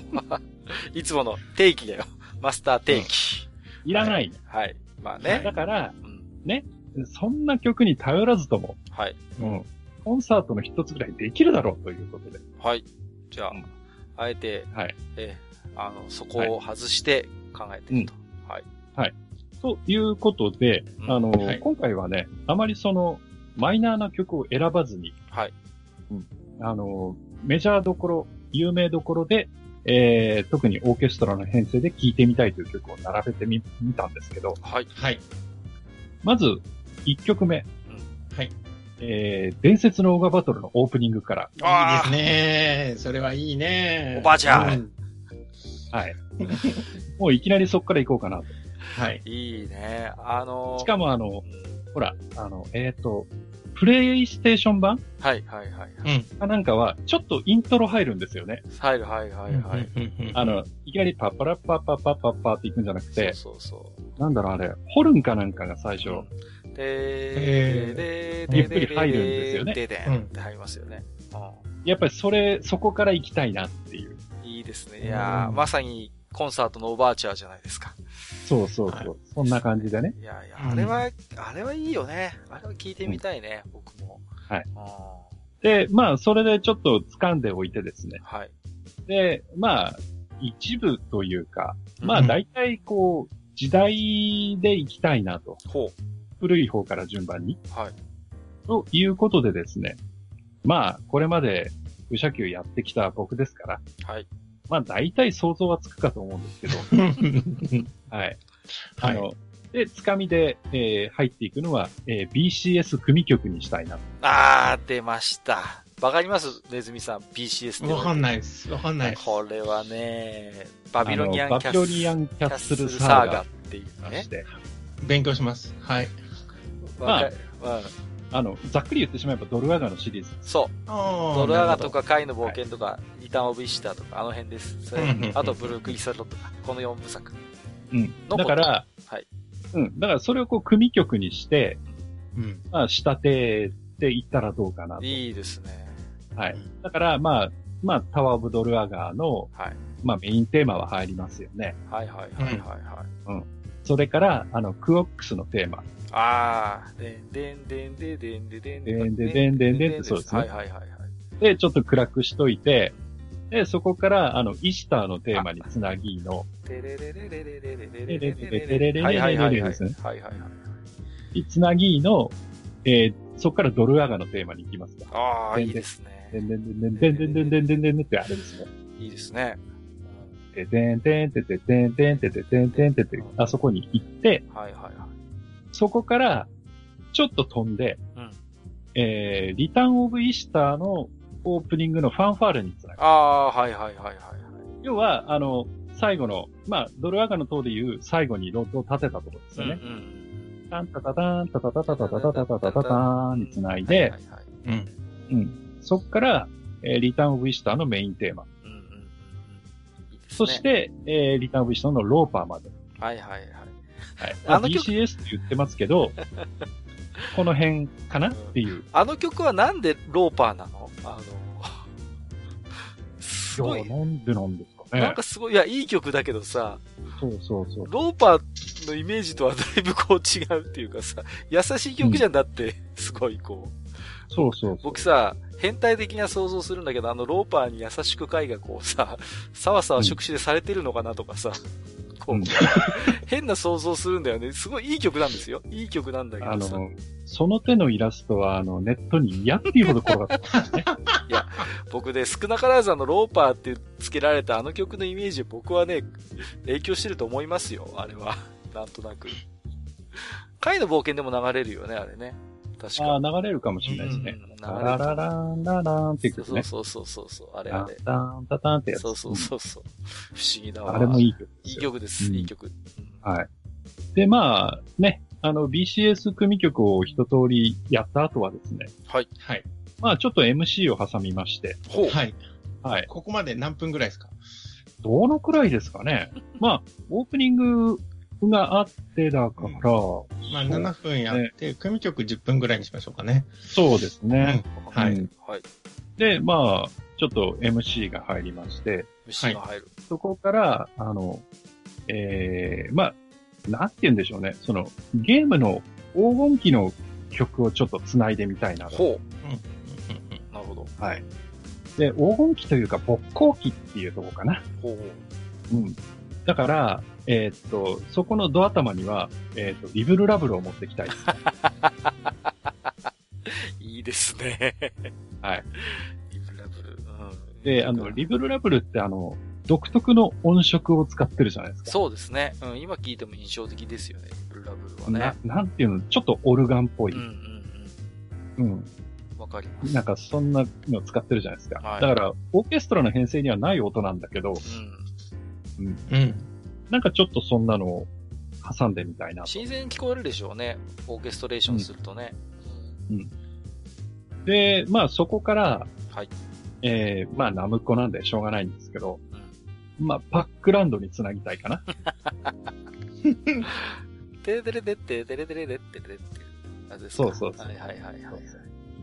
そこ間拍手いらないですね。拍手なしでいきなりあのオープニングに行きたいですね。てんてんてりんたーんって入ってですね。そうそうそう。行きたい行きたい。いきなりパックランド始まったよ。そう本当俺はでもね、あのパックランドのボタンには衝撃を受けましたけどね、操作性にはね。ねなんじゃこりゃー。僕の中のの、ね、常識が崩れたからね、パックランドは。そういう方は、あの、痛恨でやってください。はい。痛恨の後ちゃんと動きますから。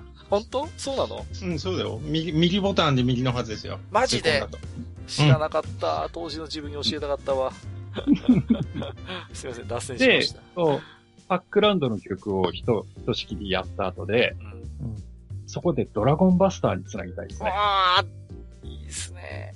え、どの曲使うの、はいうん、そうですね。まあ、ドラゴンバスターも、大体似たような曲が2曲か3曲。はいはいはいはい。あるけど、どれがいいですかね。僕あれがいいな。コンベあたりのがいいですかね。てってんてててててんてんててててだっけか。カタコンベって。そうそうそう。てんてんてててててですよね。あららららっていうのもあるんですね。そうそうそう。あれ、あれシンプルだけどいい曲ですよね。うん。ワン、ワンサイクルがね、そんなに長くないからね、多分4曲一気にいけますね。ああ、さすがプロデューサー。うん、いけますね、この辺はね。うん、はい。で、この辺で、こう、まあ、聴いてる方もナムコばっかりじゃねえかと。うん、はいはいはいはい。そろそろ他の曲も聴かせろよって思ってくると思うんですよ。なるほど。うん。まあね、さ、オープニングを除けば、ずっとナムコなの、ずっとナムコですもんね。ずっとナムコなんで。そこで、ここで、えー、初代のグラディウスを挟みたいな。お素晴らしい。一気に変わった。うん。はい。ましたね。ここであの、タンタンタランタンタンタンタタンとかをちょっと挟みたいなと。いいですね。思うわ。はい、あれはセカンドがいいんですよ、セカンドが。また出てきたよ。今日はやめときます。今日はやめとく。はい、今日はやめときます。ね、あと、まあ、結構、あの、えっ、ー、と、細胞面の曲とか、モアイの面の曲とか、結構いい曲なので、モアイ面もいい曲、ね、その辺をこう、うまくこう、なんか、抑揚をつけるというかね、え編成を組めばちょっと面白いかな、はい。いうところで、ちょっと、あの、暗めの曲調に持っていったところで、えー、グラディウスから影の伝説につなぎたい。飛んだな。影の伝説？はい。え？ー、テレレレン、テンテンテンテレレレンってやつ。はいはいはい。テンテンテンテンテンテンテンテンテンテンピロリロピロロピロリロピロリロって。そうそうそう。すごいなぁ。そこでちょっと和の雰囲気に行って、いいですね。うん。はい。で、和の雰囲気に行っといて、そこからさらに源平島までに繋ぐ。いいね。いいね。いや、それ来ないかなって今、ちょっとね、期待してた。マジですか、はい、僕の中で今ね、謎の村雨城だったわ、次は。さあ、だ源平もいいね。うんうん。それもスムーズだ。はい、うん。で、源平でひとしきり、あの、まあちょっと、マイナー系の曲をやった後で、うんうん、で、源平もいろんな曲あるじゃないですか。ありますね。で、あの、えっ、ー、と、義経の曲とかって結構こう、ロック調の激しい曲はいはいはいはい、はい。なんですよね、うん、僕大好きなんだけど。メロディアスロックみたいな感じしますよね。そうそうそう。うん、で、その曲でこう、ガーッと盛り上げたところで、うん、この、えー、勃興期というか黄金期の組曲としてはラストなんだけど、はい、そこでファンタジーゾーンにつなぎたい。ああ すごい。グッと持ってきましたね。はい。お一面？一面。てんてんてんてんてんそうですね。まあ、一面から、これも、まあ何曲か、つなぐと面白いかな。うん。ボスのあの、ドリーミングトゥモローとかいう曲もすごくなので、あれは7面か？なうん。雲の、雲の面の曲だっけ？うん。なんか、あの辺もいいしね。いいですね。なるほどね。まあ、そんなもん繋いでいきたいなと。はい。いいと思います。はい。で、うんと、まあ、そんなところで、えー、どちらかというと、今まではこう、アーケード版の、うん、えー、曲調だったので、はい。はい。ここでちょっと、まあ、寄り道をして、うん。こう、8ビット、まあ、ファミコンの曲にちょっと繋いでいきたいな、あ繋いでっていうか、は、それをちょっとまた組曲でやってみたいなと思うんです。来た来た。うん。いいですね。はい。で、実は、ここで最初に僕選んだのチャレンジャーなんですよ。ああ、ここで、ここで、まさかの被り。そうそうそう。で、てんてけてんてんてんてけてんてんてんてんてんてんてんで入ろうかなっていう、僕も一発目に上げちゃったからね。そう。なんかね、最初に持ってきたい雰囲気あるんですよ。あるあるあるある、あの曲は。なんかね、わかるわかる。なんか、なんかの、こう、頭にしたいなってそうそうそう。ね。なんかわかりますわ、それ。うん、で、そこから、えー、スペランカーにつなぎ、ああ、スペランカーね。テレテテレレテテレテテテにつないぎ、まあちょっと脱線しますけど、うん、スペランカーのオープニングって、実はあれですよね。あの、元曲はありますよね。これって確かでーん、でんでんでんでんでんじゃないですか、あれって。うん、あれ僕なんかで聞いたことあるんだよね、あれ。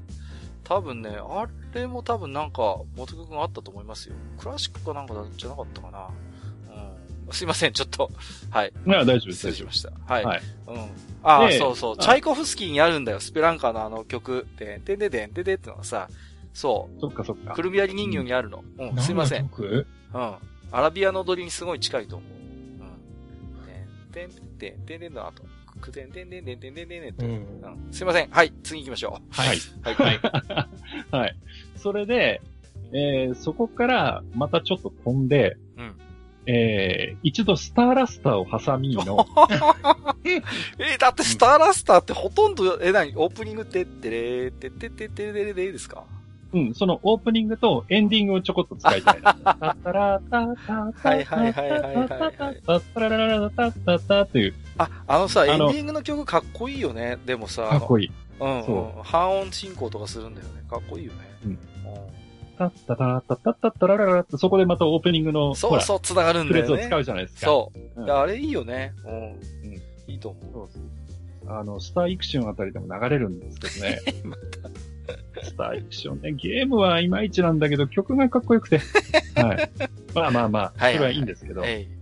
で、スターラスターから、えー、ここでちょっとファンタジー方面に振っていこうかなと思って、そこで、えー、ゼルダを出したいと。ああ、うん、出た。今日の枕の話じゃないけど。はい。はいはい、はい。で、えー、オープニングというよりはフィールドの曲？あ、あっちですか。はいはいはい。タタタタターンの方にね。タタタタタタン、タラララッタラッタラッタラッタタッタン、タララララってあれにちょっと繋いでいきたい。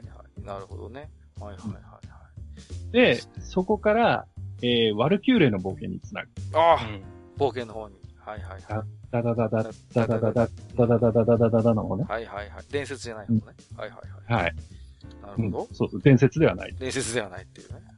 冒険の方ね。冒険の方。で、そこから、まあちょっと、あの、若い人向けの、えー、ちょっと、ご機嫌も取っとかなきゃいかんだろうということで、はい。ロックマンにつなぎましょう。ロックマン出た？え、何使う？うん、そうですね。ワンだったら、うん、普通にカットマンとか。ああ、出た。やっぱりカットマンですよね。カットマンか、エレキマンか。ああ、いいですね。うん。で、2だったら、フラッシュマンか、フラッシュマン。あー、てててててててててあ、違う。違うな。あ、いいのか。ててててててててててててて。で、これが、え、これフラッシュマンじゃなきゃててててててててててなんだっけやばい、全然覚えてない。クイックマンか？すごい。えっとね、フラッシュマンはね、タン、タッタッタッタッタッタッタッタッタッタッタッタッって合ってますよね。はいはいはいはい。いいです、いいです。その辺かなはい。いいですよね。なんかこう、ロックマンの曲って結構アレンジによってはブルージーなものもあったりとかして面白いですよね。なんかね。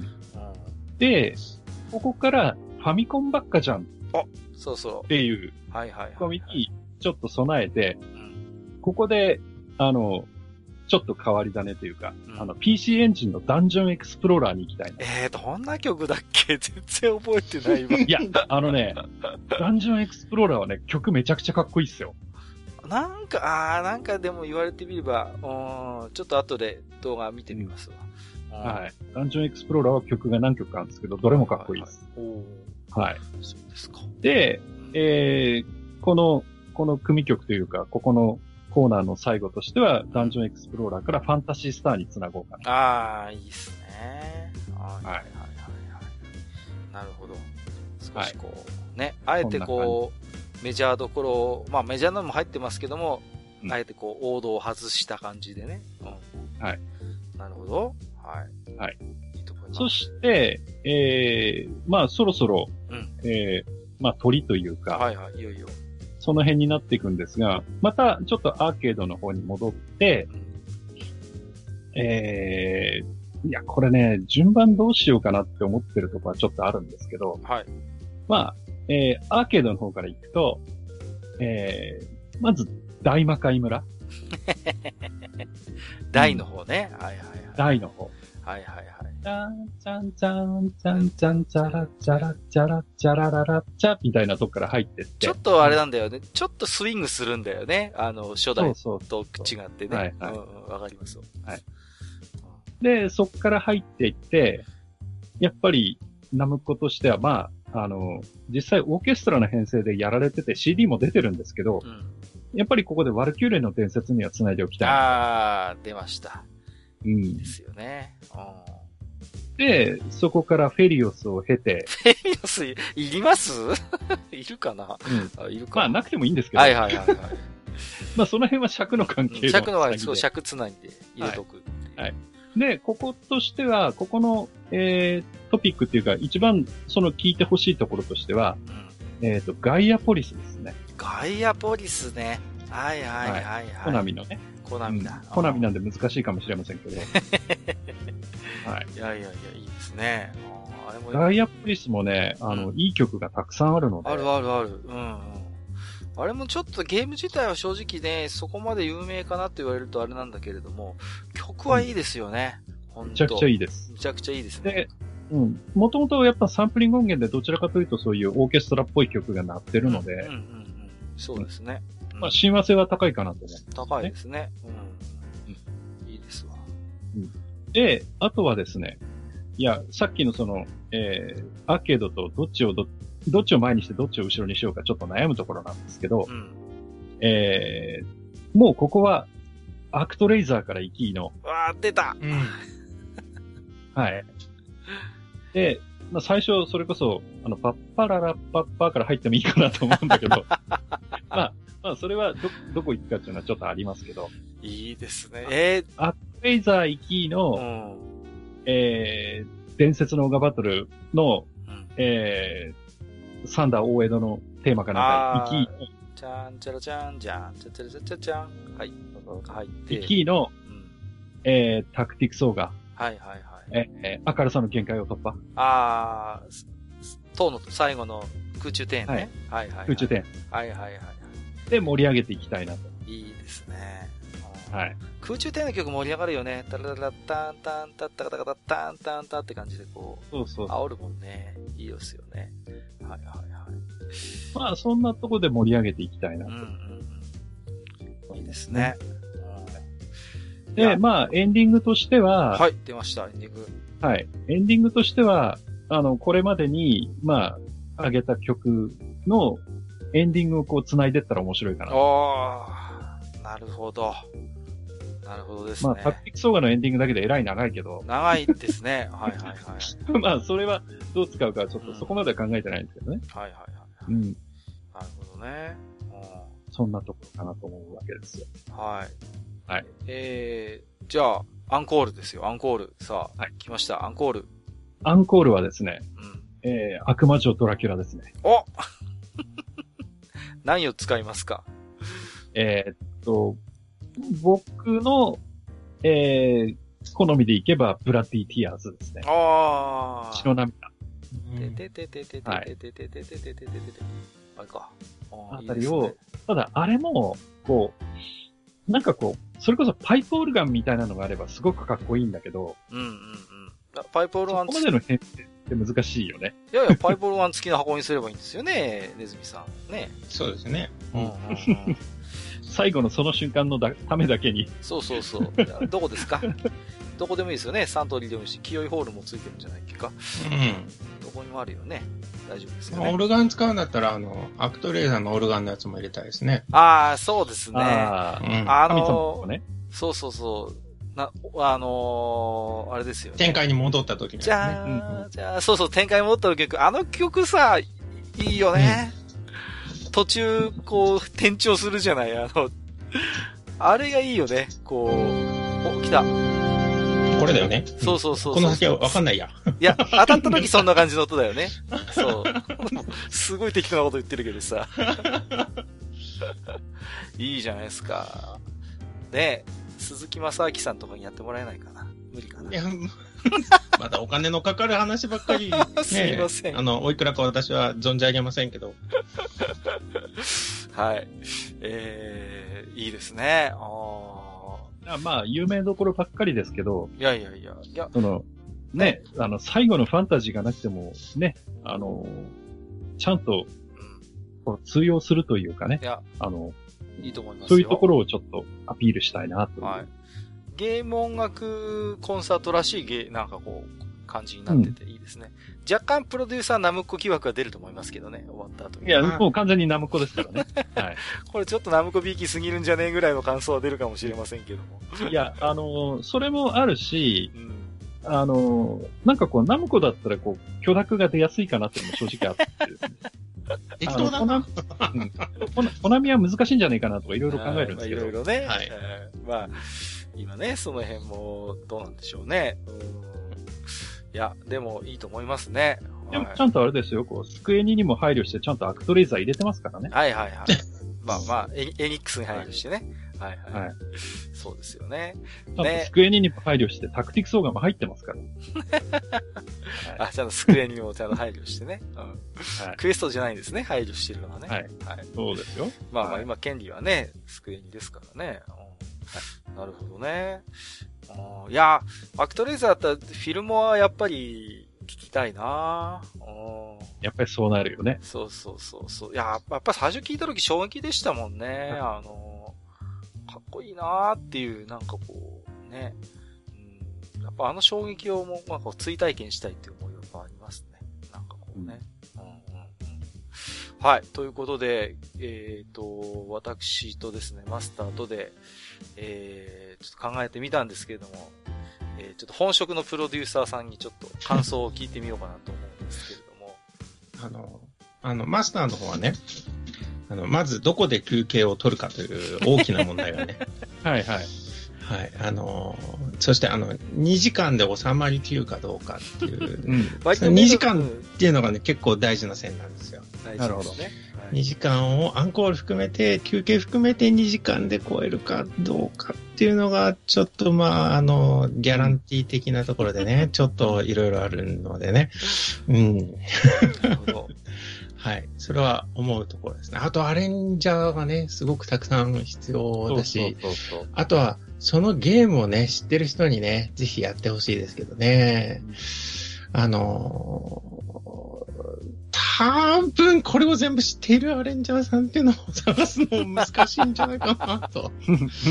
うん、そこはとても大きな問題かもしれませんが、まあ、あのいや、まあだからこそやってみたいともあるじゃないですか。うん、妄想会ですから、ね。まあね、まあね、まあね。うん、そうそうそういや、もう、あの、真剣に考えすぎましたね。あの、うん東京オペラシティとかいいですね。ああ。オルガンも大きいしね。大きいし、いいですね。うん、いいですね。うんアクセスもいいですしね。あそうですね。えっ、ー、と、シン、シンセン使うのか？あれだよね、オルガンがあればさ、それこそリブルラブルとかやっててもさ、あれほら。あの、ウェディング、なんだっけ、うん、あの、け、ん？な、なんだっけ、ウェディングマーチ、ん？なんだっけ、合ってます、なんか入るんたい。あの、ダダダダン、ダダダダンって、ダダダダン、ダダダダン、ダダって、あの、メンデルスよくある結婚式の。うん。うん。あれ、あれ、リップラブルの中に入ってるから。入ってますね。メンデルスゾーンの方でしょそうですね。うん。で、てててててててじゃない方でしょうん。うん、違う違う。はいはいはい。結婚更新曲ね。いいと思います。うん、入ってるもんね。いいですね。どうですか？私の方のプログラムは、ネズミプロデューサーさん。カッカの方は、ちょっとマイナー、マイナーな曲もだいぶ入りましたけど。うん、かなり入りましたね。あのちょっとね。ちょっと、いや、お客さん集まるかなっていうのが非常に心配僕はちょっと集客にちょっと難が。うん、かなり難が。あの、それを言ったらね、マスターの方もそうなんですけどね。マスターの方もこう、途中でこう、若い人向けのも入れちゃったところが、ちょっとブレた感がね。逆にコンセプト。コアなお客さんにはね、見えちゃうのかもしれないですね。なるほどね。ロックマンか、みたいな感じ。まあ、ロックマンもいいかってなるけど。うん。なるほどね。そこをちょっと、まあ、わかんないっす。はい。ロックマン言うても、カットマンとか本当の初代だからね。っていうかね、それね、若い人向けじゃない、ね、全然若い人向けじゃないんじゃないかっていう疑惑が。しかもあの、ね、あの、うん、何？ワイリーステージとか言わないところがね。そうそうそうそう。ね。そうですよ。そこですよね。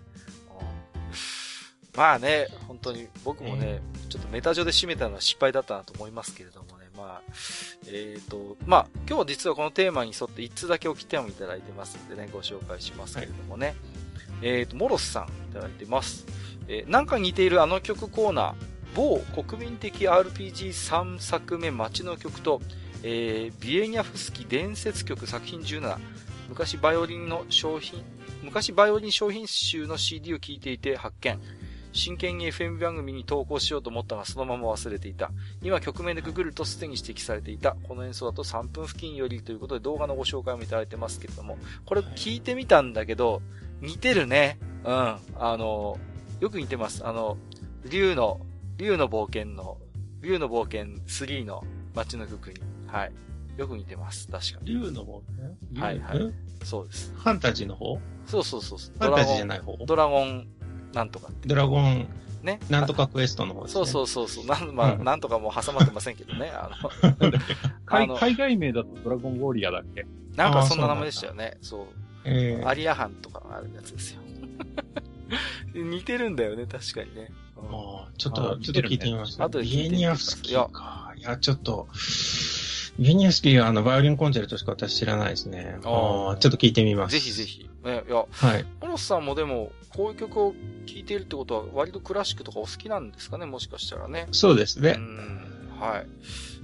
今、ネズミさん、あくび我慢してませんでした？大丈夫ですか？あくびじゃないです。あ、大丈夫です。はい。ちょっと一服してました。もう、はい、ということで、ちょっとね、えー、いろいろありましたけれども、今日は、すいません、妄想会ということなんで、一つご容赦いただければということで、えー、ねずみさんをお迎えいたしまして、はい、妄想会、僕らがゲーム音楽コンサートをプロデュースするなということで、だいぶね、あの、やっぱりね、我々、あの、なかなか難のある 選曲やっぱ難しいね、実際やってみるとね。うん。いや、あの、本当になんかこう、普段お仕事でされているネズミさんの苦労も伺い知れたということで。えー、とんでもないいやいやいや、今日はこの辺にしたいと思います。えー、本日も、えー、マスター、そしてネズミさん、ありがとうございました。ありがとうございました。ありがとうございました。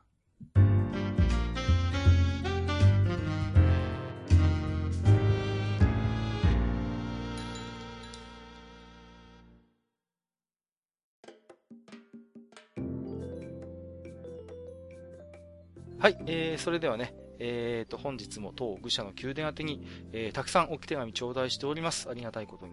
えー、では、Gmail の方からマスターご紹介していただいてよろしいでしょうか？はい。えー、それじゃあ、Gmail の方ね、えー、僕の方から紹介したいと思います。はい。えー、1つ目、木蓮さん。はい、えー、さっきもありましたけどね。ありがとうございます。えー、あ、違うか。さっきはモロさん。モロさんです。ちょっと違います。勘違いしました。はい、木蓮さんですね。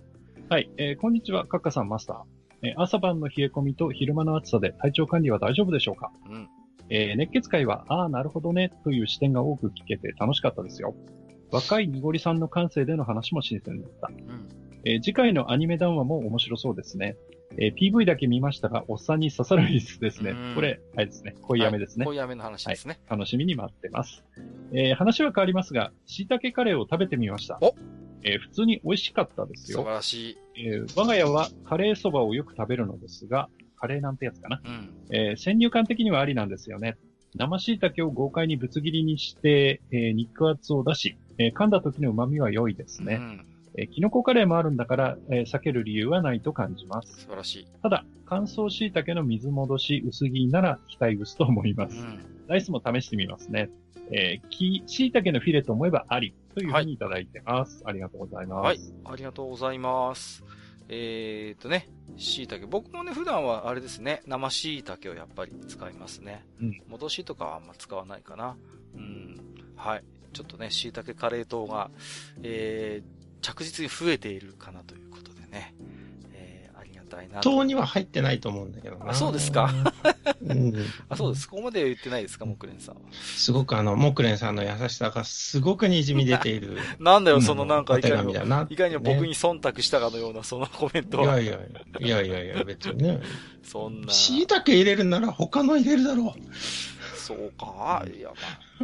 えっと、まあ、ちなみに前回はね、恋は雨上がりのようにってアニメの話をしたんですけど、はい。泉さんってこれご覧になりました？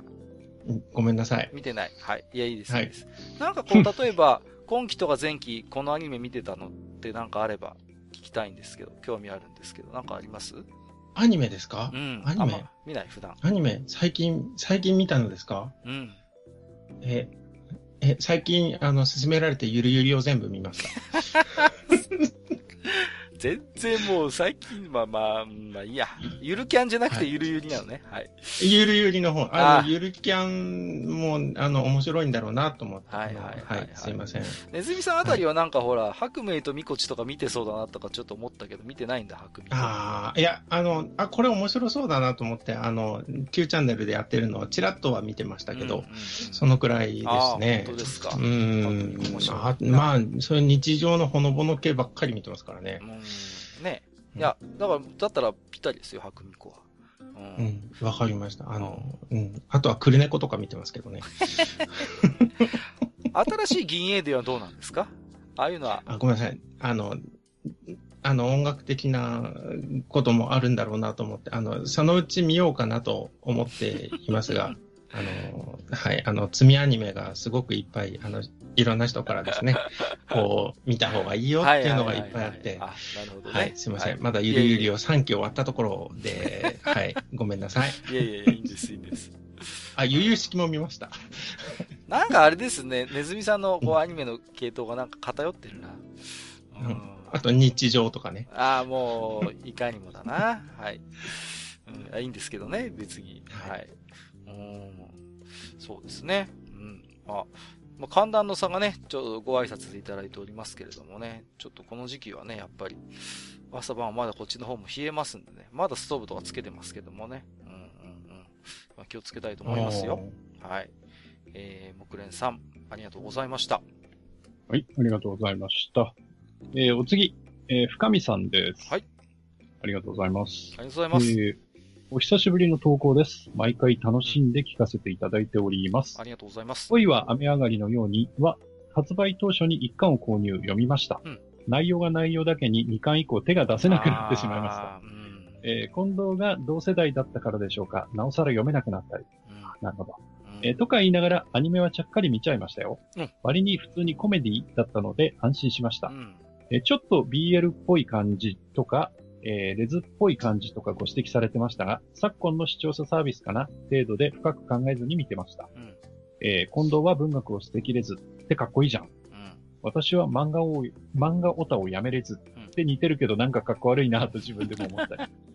えー、最後に、今年の F1 は楽しみですね。うん、えー、ホンダが頑張ってくれたら、愚者級の F1 界もさらに盛り上がることでしょう。といただきました。ありがとうございます。はい、ありがとうございます。ね、えー、恋は雨上がりのようにの話をね、していただきましたけど、なんかこうね、漫画の一巻を買って2巻以降手が出せなくなるっていう気持ちもなんかすごいわかるんですよね。こう、なんていうのかな、こう、ね、その後の展開がなんかちょっと悲劇的というか、ある、まあ、必ずしも単純なハッピーエンドで終わらないってことがもう完全にわかりますからね。シチュエーションとか一巻の展開の時点でね。うん。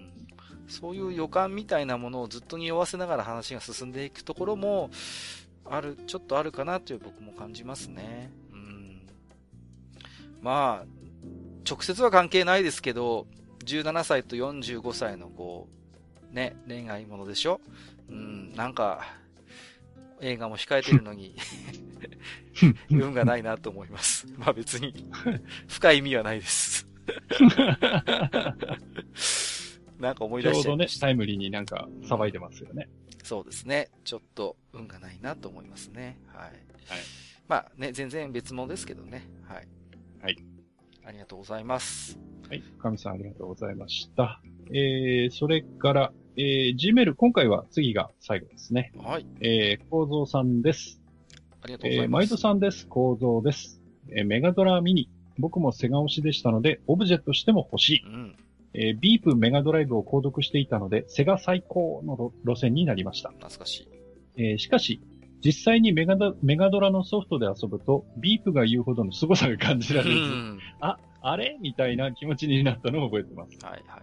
半分宗教ですからそれでもいいんですけどね。ただ、どうせ出すならカートリッジ使えるようにしてほしいし、夢のメガドラタワーを完成させたい。あれか。あと、コントローラーの十字キー、ファミコン的な十字のボタンにしてほしい。あの、丸に十字を乗せたみたいなやつ、すぐに斜めに入るから困るんだよね。まあ、何にせよ、どの、どんなソフトのラインナップになるか楽しみですね。しばらくワクワクできそうです。はい。また、そのあたりの話もしてくださいね。ではでは、配信楽しみにしてます。といただいてます。はい。ありがとうございます。ありがとうございます。そうですね。うん。あのー、なんていうんですかね、メガドライブのこう、外観ってやっぱあの、浮き彫りに16ビットって入ってて、非常になんかこうね、とかスペックの高さみたいなものをこう、感じさせるんですけれどもね。うんうんうん。まあ、でも実際にプレイすると、なんていうのかな、ハードの性能がゲームの価値の全てを決めるのではないなっていうことはなんかこう、やっぱりこう、ちょっと感じましたけどもね、僕自身もね。うん。だから、構造さんのおっしゃる、あれっていう感覚もなんか、わかりますね。ですね。あの、メガドラって、うん、あの、せっかく FM 音源をつまあ、今日ゲーム音楽の話ずっとしてましたけど、うんうん、はい。あの、せっかく FM 音源を積んでる割には、うん、あの、それをテレビに出力、ステレオで出力しようとすると、うんうんうん、あれ、後ろのケーブルで繋いだんじゃダメなんじゃなかったっけ？なんかそうですよね。単純に普通に繋いだだけではなんか、うまいこと鳴らせなかった記憶もあるんだよな、なんか。で、あの、ヘッドホン端子から引っ張んなきゃいけないんじゃなかったでしたっけ、そうそうそうそう。なんかそんな感じでしたよね。確か。普通のなんか接続だとなんか違ってたんじゃないかなっていう気が。ガルにしかなんなかったような気がするんだ。違ったかな？ちょっとね、この辺は、ちょっと私も記憶が曖昧ですけれどもね。なんか、その辺の、こう、爪の甘さっていうか、なんでってとこがセガらしいなとは思ったんだけど。まあまあ、らしいっちゃらしいですよね。そこはね。うんうん。あの、ゲームコントローラーはどうでした？あの、メガドラのちょっと独特の、こう、丸っこい形状といいますかね。少し厚みがあるんですけど。最初のやつってでかかったんですよね。でかかった、でかかった。うん。うん。そう。あの、でかい方のメガドラのパッドは、ちょっと正直使いづらかったですね。うんうんうん、やっぱりちょっと、ね、だけど、あれ、うん後になってなんかちょっとちっちゃいの出たじゃないですか。ああ、出ましたね。出た出た。うんうん。あれはね、うん。うん。あの、6ボタンパッドになったやつ。うんうんうん。うん。あれは使い良かったと記憶してますけどね。そうですね。だから。で、それがほら、うん、サターンになってもほ、ほぼ同じようなコントローラーになってそうそうそう。じゃない。継承してましたからね。うん。うん。そうそうそうそう。あれはなんかすごい僕ね、あの、逃げりやすかったですけれどもね。うん。うんいや、あれは好きでしたね。うんうんうんうん。わかりますなんかその気持ちはね。はい。ネズさんとかさ、あの、はい、メガタミニ、これから出るとしてさ、入って欲しいソフトとかなんかある？難しいこと。えっ、ー、と、メガドライブがね、僕はそんなにね、やったことなくて。あ、そう。うん。でも、記憶にあるのは、友達とね、あの、頑張ってアレックスキットの、あの、じゃんけんの順番を覚えたのはね、よく覚えてます。まあ。それがね、一番強い思い出かな。うん、なるほどね。いやいや、わかりますけどね。僕はね、うーんと、あれですね、ガンスタヒーローズっていうアクションがあるんですけど。あ、あったあった。うんうんうん。あれとかすごいメガドラっぽくて好きでしたね。なんかこう、配色とかもな色がすごいビビッドな感じで、メガドラっぽいゲームで、ゲーム性もすごいサクサク動くし、楽しめたんで、あれはなんかもう一回遊びたいなと、入ってると嬉しいなと思う一作ですね。うん。うん、マスターとかどうですか？あえて一本、一つ入れるなら。えー、不思議の海のナディアですね。嘘つけ、本当に、本当ですか？いや、あれね、いや、そう思うでしょ？うん。あれね、いいゲームっすよ。ええー、当時もなんかどちらかというとちょっと残念評価だった印象があるけど、そんなことないんですか？いや、あれはね、うん、あの、その、ナディアという作品の、ストーリーを追いかけ、追いかける上では、うんうんうん、あの、セガのメガドライブ版のナディアは一回やっとくべきだと思いますね。ああ、そうですか。僕ね、なんか、うん、やった記憶はあるんですけどね、全然覚えてないから、多分あんまり一緒残ってないんだなちょっともう一回、なんかやり直したいな、だったら。うん。あの、テレビ版と、うん、あの、主人公のジャンのコードが、うん、テレビ版と180度違うところが一箇所あるんですよ。へえ、そうなんだ。ほう。もう僕はそこだけで、うん、あの、もう評価してますね。ああ、なるほどね。アドベンチャーでしたよね。アドベンチャーです。うん。わかりました。じゃあちょっと、やって、ちょっと記憶に留めておきます。なんかすいません。正直あんまり、なんか印象が残ってないので 個人的にはね。大体の人はそうだと思います。あ、そうですかはい。えー、構造さん、ありがとうございました。ここから先はですね、ツイッターリプライやハッシュタグ愚者の宮殿をつけていただいたつぶやきからいくつか抜粋にてご紹介をさせていただきます。えー、もちろんすべて私ども、えす、べて思い通しはさせていただいております。いつもありがとうございます。えー、眠い満腹さん。久しぶりですね。ありがとうございます。うん、地下116、117回、熱血とは何か聞きました。えー、私は熱血ですって顔しているのがパロディで、感情の発露、努力、成長が伴っている中で、キャラの関係性に着目したのが青春もの。主人公に焦点が寄ってるのが熱血みたいな認識でいいのでしょうか。うんうんえー、続きまして、熱血がパロディになってからの、えー、コンテンツにしか触れていないせいか、少し認識が、えー、はっきりしません。えっ、ー、と、明日のジョーも、えー、友人宅で、えっ、ー、と、見たアニメの金龍飛線。なんだこれちゃんと覚えてないな。えー、なんだっけな、これ。ああ違う、明日のジョーの話か。ごめんなさい。失礼しました。ゲームの名前、あの、アニメの名前かと思いましたけども、違いましたね。はい。えーと、しかし知りませんし、という。明日のジョーの対戦相手でしたね。失礼しました。うん。アニメの名前かと思っちゃった。えー、最近読んだ、えーと、奥優さんの、えー、最果てドライブとかも個人的には熱血ものだと思うんですが、あ、卓球のやつね、これは。ダブル主人公が互いに刺激し合いながら熱量を上げていく作品とかは、他の人にはどう見えるのか少しだけ気になります。うん。最後。本当は漫画チックに行こうから島本和彦さんが熱血っぽくない常識的な大人に見えるようになった件とか、そこから推察できる庵野秀明との相違点とか思いつきましたが、まとまっていない上に上長、上長なことをこの上ないので、この辺でやめておきます。次も楽しみにしていますといただきました。ありがとうございます。はい。えー、はい、ということでですね、えーと、連続で少しつぶやいていただきましたけど、熱血会のね、感想をいただきまして、えー、ありがとうございます。えー、そうですね、うん、明日の蝶といえば今何ですか？えっ、ー、と、原作とまでは言いませんけれども、えっ、ー、と、メガロボックスっていうね、アニメが今やってますよね。うんうんうん。ちょっと見てないんですけども、あれはなんかちょっと明日のジョーを下敷きに、えー、しているという話でございますよ。そうですね。最果てドライブはね、うんうん、あの、確かに、あれですね。あの、今やってるものとしては、あのー、名傑ものの漫画でしょうね。うん。うんうんうん。なんかダブル主人公ってあたりもなんか今らしいっていう感じがしますけれどもね。なんかこう。うん。そうそうそう。すいません、ね。さ、金龍飛戦ってどんなアニメだったかなと思ったら、金龍飛戦ってことだったんですね。はい。すいません。ね。うん、失礼しました。はい。なんかこう、最近ボクシング、全然ちょっと脱線しますけど、ボクシングで減量に失敗してうんぬんって話があったじゃないですか。あったね。うん。だからさ、やっぱり、ボクサーがやっぱ減量するのって本当になんか命を削るっていうか大変なことなんだなってこう、なんか改めて思いましたね。うん。だから、あの、力士のやってたことは本当にちょっと、とんでもないことなんだなってことをなんか逆に あの事件でちょっと思い出しましたけどもね。個人的にはね。そりゃ命も落とすわっていうね。うん。なんかやっぱり、ね、大変だなとちょっと思っちゃいましたね。なんか、明日のジョーって、うん。その、まあ、最初の出自の部分が不良だからか、うん。っていうのもあるけど、なんかこう、熱血漫画っていうよりは、うん。なんかこう、劇画っていう。うんうんうん。いや、まさにそうですよ。感じがするよね。うん。熱血というよりは、その、スポコンの本当に最初期なんですよね。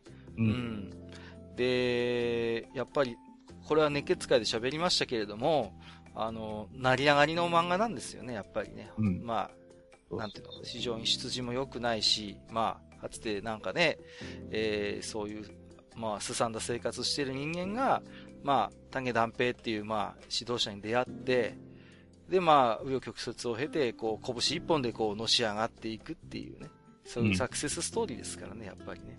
うんうんうん。あ最終的には燃え尽きちゃってるんで、サクセスかどうかはまあまあ、そこがやっぱりね、そう、梶原一騎作品の悲劇性なんですよね。大体こう、幸せな終わり方をしないっていうね。そうなんですよね。うん。そうですね。もう、まあ僕もね、あの、明日のジョーといえば、マンモス西のモノマネで、かつて一世を風靡した、そんなね、時代もありましたけれどもね、こね。うんうん。まあ、まあ、そんなところにしときますかね。はい。マンモスギシはでも勝ち組ですからね。最後はあの、はい、次行きましょう。あ、で、はい、すいません。はい、語ると長くなりますね。はい。えー、大ボスさん、えー、ありがとうございます。えー、オリジナルの味まで作れる各種サイダーにも興味津々ですが、個人的には、滑らかプリンの素、かっこ日本酒味と、滑らかプリンの素、かっこラムネ味が気になるところ、東北県にお住まいでノリのいいドアタが試してくれないかな、チラッチラッっていうことで、これこの前紹介した、ね、あれのホームページのところから引っ張ってきてると思うんですけれども、うん、滑らかプリンの素日本酒味って。何なんだろうな、もう。でもね、洋菓子にほらお酒入れるのはよくあることだから。まあまあ、そうですよね。ねうちの方にもね、うん、日本酒のケーキ、酒ケーキってすごい有名なお店があってさ。ありますよね、そういうのね。結構ありますよね。だから、相性は悪くないと思うんです。やっぱり。うんうんうん。ね。ウイスキーボンボンみたいなのもあるわけですからね、そういう。まあ、相性はあるのかな。うん、僕今年のあれでしたね、嫁さんからいただいたバレンタインはなんか日本酒の、日本酒ボンボンでしたね、なんかね、こう。中になんか各地の名酒が入ってるっていうボンボンをいただきましたね。うん、はいはい。うんうんうん。結構強くてさ、これ車運転する日食えねえなっていうぐらいのやつでしたね。うん、えー、ネズミさん起きてますか？大丈夫ですか？起きてます。大丈夫ですよ。ギリギリだな。次行きましょう。出てない、出てない。大丈夫よ。絶対カウンターに突っ伏してただろう。えー、プラスさん。えー、収録お疲れ様です。熱血会拝聴アイアンリーガーに胸熱。ガンダム上司はいませんでしたが、流派東方腐敗はと言われたら、即王者の風よと叫び返さないと腹パンしてくる先輩はいたので、時間を全部見ました。おかげさまで。めんどくせえ上司だな。おかげさまで現在スパロボと愚者級が楽しめてます。先輩ありがとうということで。ねえ。ネズミさん G ガンダムとかってご存知です？あの、スパロボ F で知りましたね。結構でも、いらっしゃるんでしょうね。多分スパロボから知ったっていう方は。多分それは G ガンに限らずだと思うんですよ。ロボットアニメ、昔のロボットアニメをスパロボで知ったっていう人多分それなりの数いらっしゃるのかなっていうね、気がします、そうですね。あの、その、スーパーロボット系の、はいはいはいはい。ね、いろんなキャラクターとか全然知らなかったのは全部スパロボで知りましたね。ああ、なるほどね。うん。そしてそこでイデオンにも出会ってますからね。うん、私の一番好きなイデオンがね。イデオンのさ、主題歌っていいですよね。いいですね。あれあれ？特にエンディングもね、あの、いいし、オープニングもいいし、あれは杉山浩一さんが、杉山浩一先生でしたよね。あのさ、こう、語りかけてくるようなオープニングじゃなくて、すごい静かな立ち上がりでさ、聞こえるか聞こえるだろうから始まるでしょ？うん。そっからまた、チャカチャカチャカって盛り上がってくるじゃないですか。あれ新鮮だったんですよね。それまでのロボットアニメって、こっちからロボットとか主人公に語りかけるのが多いわけですよ。飛べとかやれとかさ、頑張れみたいな方だったのに、ね、イデオンのオープニングがすごい新鮮だったのは、向こうから聞こえるか聞こえるだろうって言われてさ、そうそうそうそう、ね。こっちに語りかけてくるっていうのが巧みだったし、やっぱりあと、その、なんていうかな、ロボットアニメの世界に叙情的な流れをこう、作ったっていうか、あのー、そうですね。うんうんうん。あれと、えっ、ー、と、そうですよ。あの頃の作品、やっぱりそういうのがあるんですよね。なんかこう、うん、うん、流れとしてね。僕はロボットアニメ BGM のロマン派って勝手に呼んでるんですけどね、あの頃のね。うん、ああ、でもそれは確かにそうですね。うん。だと思うんですよ。そうそうそう。エンディングのね、歌詞がすごく意味深だったりね。うんうんうん。そうそうそう。うん、同じ時に、あ、そう思い出した。バルディオスもそうなのよ。バルディオスもすごい曲がやっぱり、こう、叙情的で、そう。ブルー、ブルー、ブルーフィクサーですよ。あれはね、羽根じゃなかったかな。羽田健太郎先生だと思うんだけど。うんうんうん、確かね。うんうん。まあ、どっちもね、悲劇的な最後を迎えるっていう共通点があるんですけどね。イデオンと、ね、イデオンとバルディオスはね。うん、うん、ねそうそうそうそう。ね、もう、イデオンはうちの方だと、ネットしてなくてテレビで、僕、劇場版見たんですよ、最初に。はい。だから劇場版の知識でテレビ版の再放送を見て、なんだこの最後はっていうね。テレビ版。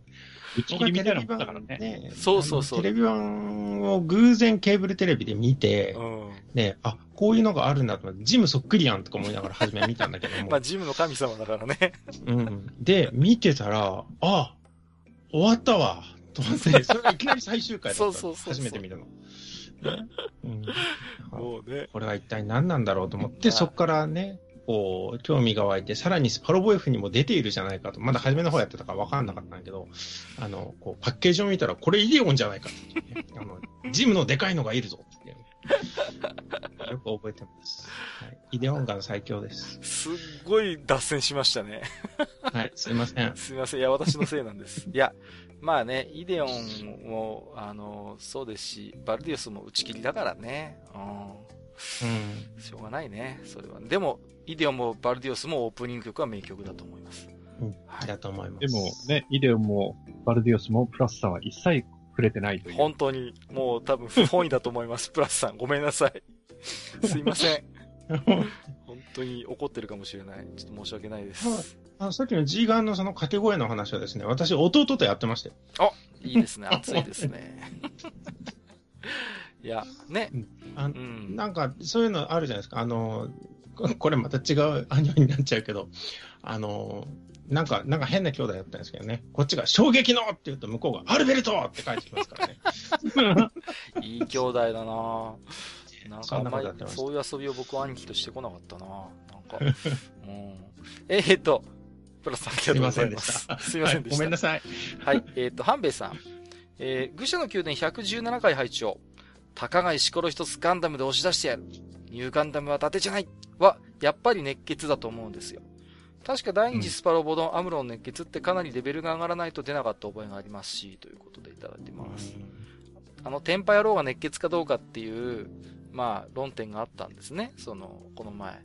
うん。で、少なくとも、あの、ファーストの時のアムロは熱血ではないだろうっていう、まあ、そんな話にはなってたんですけど、うん、まあ、逆者の頃のアムロは確かにちょっとそういうとこあるかなっていう、うん、うんところは感じますね。確かにこうやってね、半兵衛さんにご指摘いただくとね。うんうん。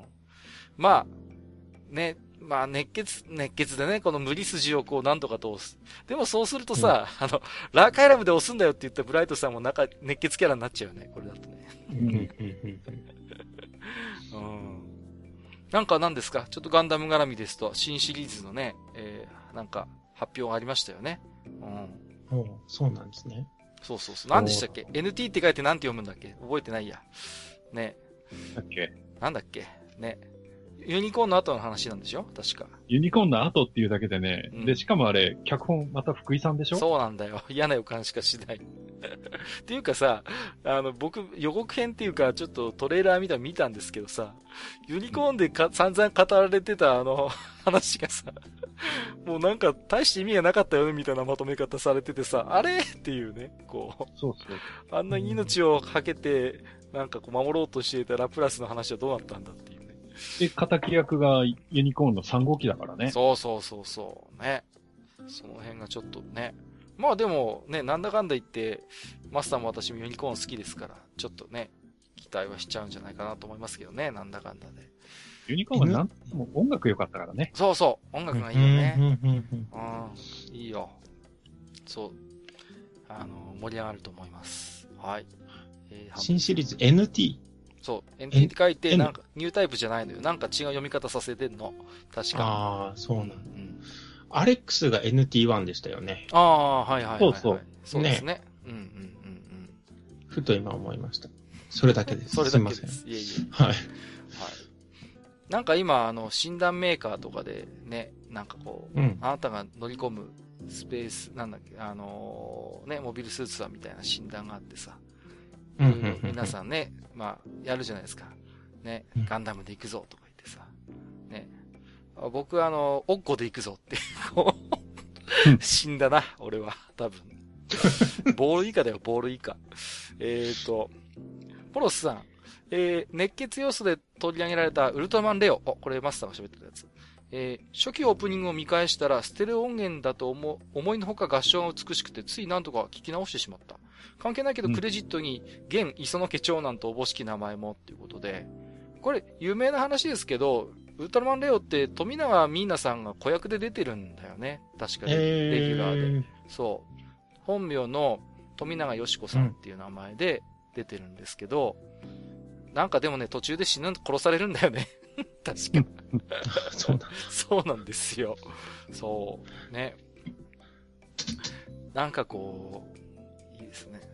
あの、海運なんでも鑑定団でナレーションしてますよね、富永美奈さんってなんか。うん、うん。そう。あれ、銀河万丈さんとやってるからさ、すごいなんかこう 普通の気持ちでは見られないバラエティ番組ですね、個人的にはね。なんか、うん。そうですね。ウルトラマンレオはやっぱりでも僕もちょっと、なんだっけな、動画で見たんですけど、マスターの言うようにやっぱり、あれですよね、こう、勝てなくて、こう、うん、特訓を重ねてこう、ね、こうやっていくっていう、やっぱり新鮮ですね、こう今見てもね、なんかこう。うん、決してこうウルトラマンが超人的な力で圧倒的な力をねじ伏せるっていう話にはなってないっていうね。こう、負けたりするからさ。うん。うん、えいいのかよ、ウルトラマン負けちゃって、みたいな。そういうところやっぱ新鮮ですね。なんかね。うん。でね、モロスさんも言ってるけど、歌が熱い。うん。そうそうそうそうそう。うん。演出としてね。うん。わかりますね。うん。いい作品だなと思って見ちゃいました。はい。ネズミさんはこう記憶に残るウルトラ作品ってなんかこう？太郎ですかね。あ、太郎ね。はいはい。うん。あの、ヒッポリト星人の強さっていうのはね、ちょっと、ね、あの、こう、ヒポリト精神が、こう、上から、なんだろう、こう、エレベーター、外観エレベーターの筒みたいなストーンって落としてきて、みんなを中に閉じ込めるじゃないですか。はいはいはい、はい。あの時に中で何もできずに、こう、ドンドンドンって叩いてる、あの、ウルトラマンたちのね、こう、平静を失ってるあの姿がね、今でもよく覚えてます。あそこがすごく恐ろしかったのを覚えてますね。なるほどね。いやあと、ジャミラは今見ても気持ち悪いね。はいはいはい、なるほど。はい。ありがとうございます。えー、隠れファン、改め、オープンファンさん。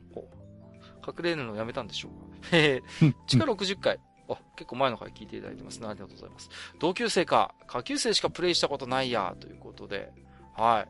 まあ、あれですね。下級生は同級生シリーズの続編なので、ぜひ同級生も遊んでみてくださいということで。はい。下級生が楽しめたんであれば同級生もきっと楽しみ。まあちょっとね、絵柄の古さはありますけれども、名作であることは変わりませんのでね、よろしくお願いいたします。ネズミさん遊んだことあります？同級生とか下級生とか。あの、なんか、ないです。ごめんなさい。あの、男子校、男子校だったんだけどね。うん、あの、こう、すごくハマっている人たちっていうのが一部いてですね。なんか、ちょっと怖かったんでできませんでした。ちょっと怖かった。でも、じゃあ興味がなかったかって言ったらそういうわけではないですね。なるほど。はい。わ、うん、かりました。すみません。全然いいコメントしてないじゃないかいやいや、いいんです、いいんです。自然体でいいんですよ、自然体で。はい、えー、とろろさん。地下118回を拝聴内容を聞いて恋は雨上がりのようにの映画版が見たくなりました。でも、劇場での客層が気になりますね。ということで、ありがとうございます。うん。そうなんですよね。こう、多分漫画の恋雨って多分読者の8割ぐらいは男性なんじゃないかなと個人的には思うんだけれども、映画の雰囲気とかキャスティングを見てると、なんか割と女性を狙ってるのかなっていう感じもしてね。いまいちこう映画のコンセプトがつかみかねてるところは正直あるんですよね。未だに。まあ僕見に行きますけどね。うん。ちょっとね。恋人同士で見に行けるようにしてるのかもしれないですね。ああ、まあそういうニーズもあるのかな。うんうん。ね。最近どうですか？ネズミさん映画見に行く余裕とかあるんですか？ごめんなさい。勘弁してください。いいです、いいです、いいですよ。映画、映画ですか？映画は、映画は、映画館で見たのはシン・ゴジラ以来見てないですね。あの、まあでも、見てくださいっていうのは。いや、でも、うん、割とそういうネズミさんみたいな人って多いと思うんだよね。映画って本当にこれはと思うとき、数年に一回ぐらいしか行かないみたいな人って。もしかしたら、しかも、多いかもしれない。うん、1月1日に見に行きました。シン・ゴジラ。あ、そうなんだ。すごいね。うん、トラさんだね。もう、あの、なんとか見たいと思って。はいはい、はい、っていうのと、まあ、まあ、それはね、音楽関係でね、うん、あの、ぜひ確認をしておきたいっていうところもあって。あなるほどね。確かにそこはあるでしょうね。うん。サインスシロさん、ね、私、うん。うん。あとはあれですね、今移動中に、うん。携帯で見られるじゃないですか。ああ、はいはいはいはい。うん。そういうのでね、まあ、今は移動中、あの、韓国ドラマばっかり見てますけど。ああ、本当 そうなんだ。うん、へえ。はい。そうですか。マスター、こう、なんか 今後見に行く予定のあ映画とかなんかあります？ハンソロをどうしようかなああ、ハンソロね。いや、行くでしょう、でも、マスターだったら。あとは、今やってるレディープレイヤー1。ああ、レディープレイヤー1ね。うん、うん、どうしようかなって感じですね。はいはいはいはい。うん、なんかね、いろいろ聞きますけど、僕もできるだけ情報入れないようにして。あと、アベンジャーズ・インフィニティ？アベンジャーズ・インフィニティ？ね。あアメコミ好きとしてはちょっと気になる。今回ので、まあ終わりですからね、あのメンバーがね。うん。もうそうなんだ。そうなんですよ。うん。それは決まってるんで。アベンジャーズもさ、インフィニティ見るために、ちょっと復習して過去の作品見てるんだけど、やっぱりアイアンマンとキャプテンアメリカは面白いね。うん、あの二つは、正直ハルクとかはちょっと合わなかったですけど、見たことはあったんだけど、やっぱり今回見てもピンとこなくて、やっぱアイアンマンが1番かなで、2番がキャプテンアメリカかなっていう感じですね。あの、やっぱりあれだね、こう、戦争で本土を侵されたことがない国だから作れるんだなって感じですね。なんかこう、絶対的な正義みたいなものを振りかざすことに、何らためらいがないんだなっていう印象を持ちますね。うん、正直。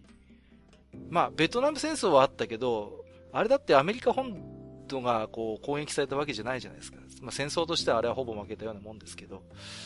だからそういう戦争で何かこう、敗北して、そういう国民や領土が侵されるっていうのを知らない人たちがやっぱ作ってるっていうのをちょっと思うんですよね、正直。あの二つの作品を見てると。アメリカのなんか病理的なもののね、コインの表と裏なんですよ。だからこそ面白いんだよね。うん。ちょっとこれ長くなるからやめましょう。これぐらいにしておきます。今日脱線ばっかりだ。すいません。えー、っと、小やめの話でしたね。ごめんなさい、トロロさん。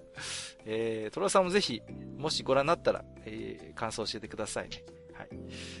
イナッチさん。いやー、ジダラクサイさんとがっちり握手ですね。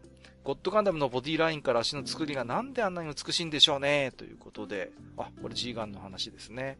はい。うん、ジダラクサイさんもね、なんか、もう、G ガン好きですかって言ったらもうなんか、何を当たり前のこと聞いてるんだぐらいの勢いで言われましたね。でも、あの、G ガンのこう、なんていうんですかね、メカデザインって確かにこう、かっこいいですよね。なんかあの頃のこう良さがこう出てるなっていうね。こう、うん、なんていうんですかね、リアルロボットなんだけどリアルロボットじゃないじゃないですか。G ガンの世界ってこう。だからその辺のなんかこう、あれですよね。こう、なんか、ある種ガンダムのそういう限界みたいなものを、なんかこう、突き抜けた、やっぱり、デザインだから、うん。まあその後のね、新しいガンダム作品だとはなんだこりゃっていうデザインはありますけど、うん、なんかその辺がこう、うまいバランスで融合してるなっていう印象がありますよね。うん。そうそうそう。だからあの、いかにもメカメカしい、こう、ちょっとさ、感じがちゃんと残っててね。うん。で、またよく動くからね、ガンも。アニメの作画も非常に良かったんでね。うん。印象的です。えー、かんすけさん。えー、大泉洋、ついに小松菜奈のような、えー、高校生役できる若い女優さんとラブストーリーかって喜んだけど、原作アニメ見たら確かにこれミスキャストじゃねって思ったっていうことで、大泉洋どうなんだっていうことでね、うん、近藤役、まあ賛否あるんですけれどもね、うん、まあ、どうでしょうね。うん、まあ、僕実際に見たらちょっとまた、マスターに僕の感想なりをお伝えしたいなと思いますよ。うん。はい。そうですね。えー、痩せた土の子さん、ありがとうございます。地下118回。原作は最終話を偶然スピリッツで見て、アニメはアマプラで一気見。なんとなくララランドを思い浮かべました。えー、文学ネタの仕込みについては、そうだったのか、と感心しました。ということで、ああ、これ僕ね、ハッとしたんですよね。ララランドっていう映画、アカデミー賞を取ってますけど、うん、えっ、ー、と、これをご覧になりました、お二方。ララランド。ミュージカル映画みたいな感じなんですけど。見てないですかね？見てないです。これね、見てないです。うん、じゃああんまりネタバレはしませんけど、ヒロインの女性と主人公っていうかまあ男の人がいるんですけど、まあね、心を通わすんだけど、最終的にそう、恋雨をちょっと思い出すような、あのー、終わり方をするんですよね。うん。それぞれの道を歩むんですよ。お互いにお互いの思いは分かってる。うん。分かってるんだけれども、時としてこう、なんていうのかな、協力し合ったりとか、時としてぶつかり合ったりして、でもお互いは本当にお互いのことを認め合っていて、それが、こう、まあ愛情になるんだけれども、最後はお互いお互いを認めながら別々の道を歩んでいく。まあ俺ほとんど喋っちゃったな。喋っちゃったな。うん。だけど、うん、小やめとリンクするっていう土の子さんの話はね、あ、僕は確かになと思って、僕も、はい、そう思いました。これちょっと土の子さんに気づかせていただきました。うん。ありがとうございます。うん。文学ネタの仕込みについてはね、そうそうそうそう。漫然と見てると気づかないんですけども、巧みにね、加えているっていうところはあってね、うん、うん、気づいた人だけわーって思うっていう仕組みだったんですよ。で、同時期にポップティピピ君がやってて、ポップティピピ君ってなんかは、わかりやすいパロディとかネタだったじゃないですか。それはそれで面白いんだけれども、こういう深いところに隠しとくっていうのも、いいなと思って僕見てたんですよね。そこの資格ができたんですよ。あっちはほら、いくつ見つけるかっていうレベルだったら、うん、なんかね、うん、その、ウォーリーを探せじゃないけどさ、まあ、そんなにね、なんか分かりやすいウォーリーが何人もうようよ言って、それを一つ一つ数えていくみたいなところがありましたけど、うん、小闇はそうじゃないんだよね。何がおしゃれかっていうと、状況でわかる。どこにも武者の工事さねやつの友情って出てないのよ。友情ってタイトルしか出てないの、アニメ上の描写は。でも、周辺の情報から間違いなく、サネヤツの友情だってわかるっていうところが、おしゃれ。おしゃれです。この辺はね、さすがだと思いましたね。うん、はい。えっ、ー、と、本日最後のお機会ですね。えっ、ー、と、アスラーダさん。えー、こういう雨会拝聴しました。アニメを読むってこういう見方をすることになるんだと思いながら聞かせていただきました。えー、近藤と千尋、なぜか親友って感じに見えなかったのは女性がイメージする男の友情だったからか、うん、納得です。ということで。これはね、マスターが指摘してたところですよね。うん。こう、近藤と千尋の関係が、どうも男から見てると正直どこか気持ち悪さがあるっていうね。うん。うん、うん、うん。で、それが女性がイメージする男の友情だからじゃないかっていうところなんですけども、それはなんかすごい、うん、僕もなんか、マスターに言われて、ああ、なるほどなと思ったところですよね。うんうんうん。まあね、千尋役がこの戸次さんなんでね、ここの絡みが、まあね、あんまりこう、わちゃわちゃした感じになんなきゃいいなと個人的には思いますけどもね。うん。そうなっちゃうとね、また別の、別のものになっちゃうからね。うん。キャスティングとしては面白いなと思いましたけどもね。うん。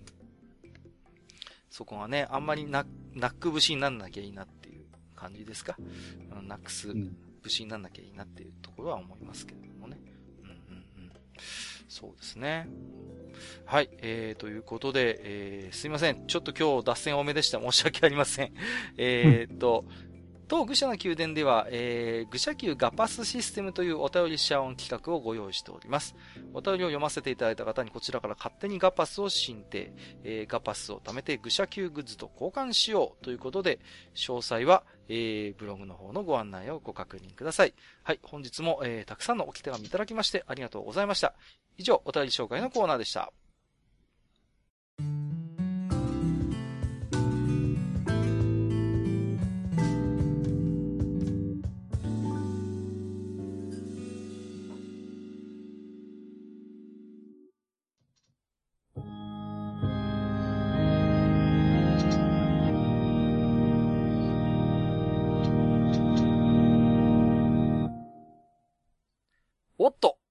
ネズミはもはやカドルトを使わねばならないということで、えー、ネズミさんが真っ白に灰になったところで、えー、本日の愚者の宮殿そろそろ、えー、お時間でございます。えー、看板ということなんですけれども、ネズミさん、ちょっとちょっと灰になってる場合じゃないですよ。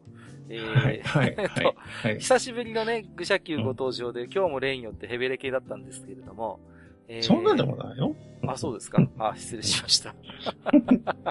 えー、いかがでしたでしょうか？今日の感想など聞ければと思いますが。ああ、今日も楽しくお話しさせていただいて、ね、あの、やっぱり二人は造形が本当に深いなと。いや、そんなことないですいや、感心するばかりですね。ここに来るたびに思います。自分の勉強不足はまだまだまだまだいっぱいあるんだなと、本当に思い、思わせていただきました。映画の話なんてね、あのー僕は割とゲームとかと違って、広く一般的じゃないですか。ね、そういう話にね、やっぱ造形が深いっていうところがね、いや、素晴らしいなと思いつつ聞かせていただいておりました。途中では寝てはおりません。大丈夫です。まあ、とりあえず今日はね、シュークリームの、あの、パックをカチャカチャ言わせなかっただけでよしとしますけど。はい、今日はね、食べ物は用意してないんです。はい。偉い。あの、はい。ちゃんと反省しました。はい。はい。ね。てかさ、てかさ、うん。あの、ネズさんさ、あの、自分でその、コンサートでやってみたいゲーム音楽ってないの？ああ、ね。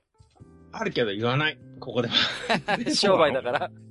本職だからね。言わないし、それに、あの、今日、み、あの、二人がね、こう、こうしたいっていうのが、もしどっかでネタで使われてたら、僕は、それはどうなんだと。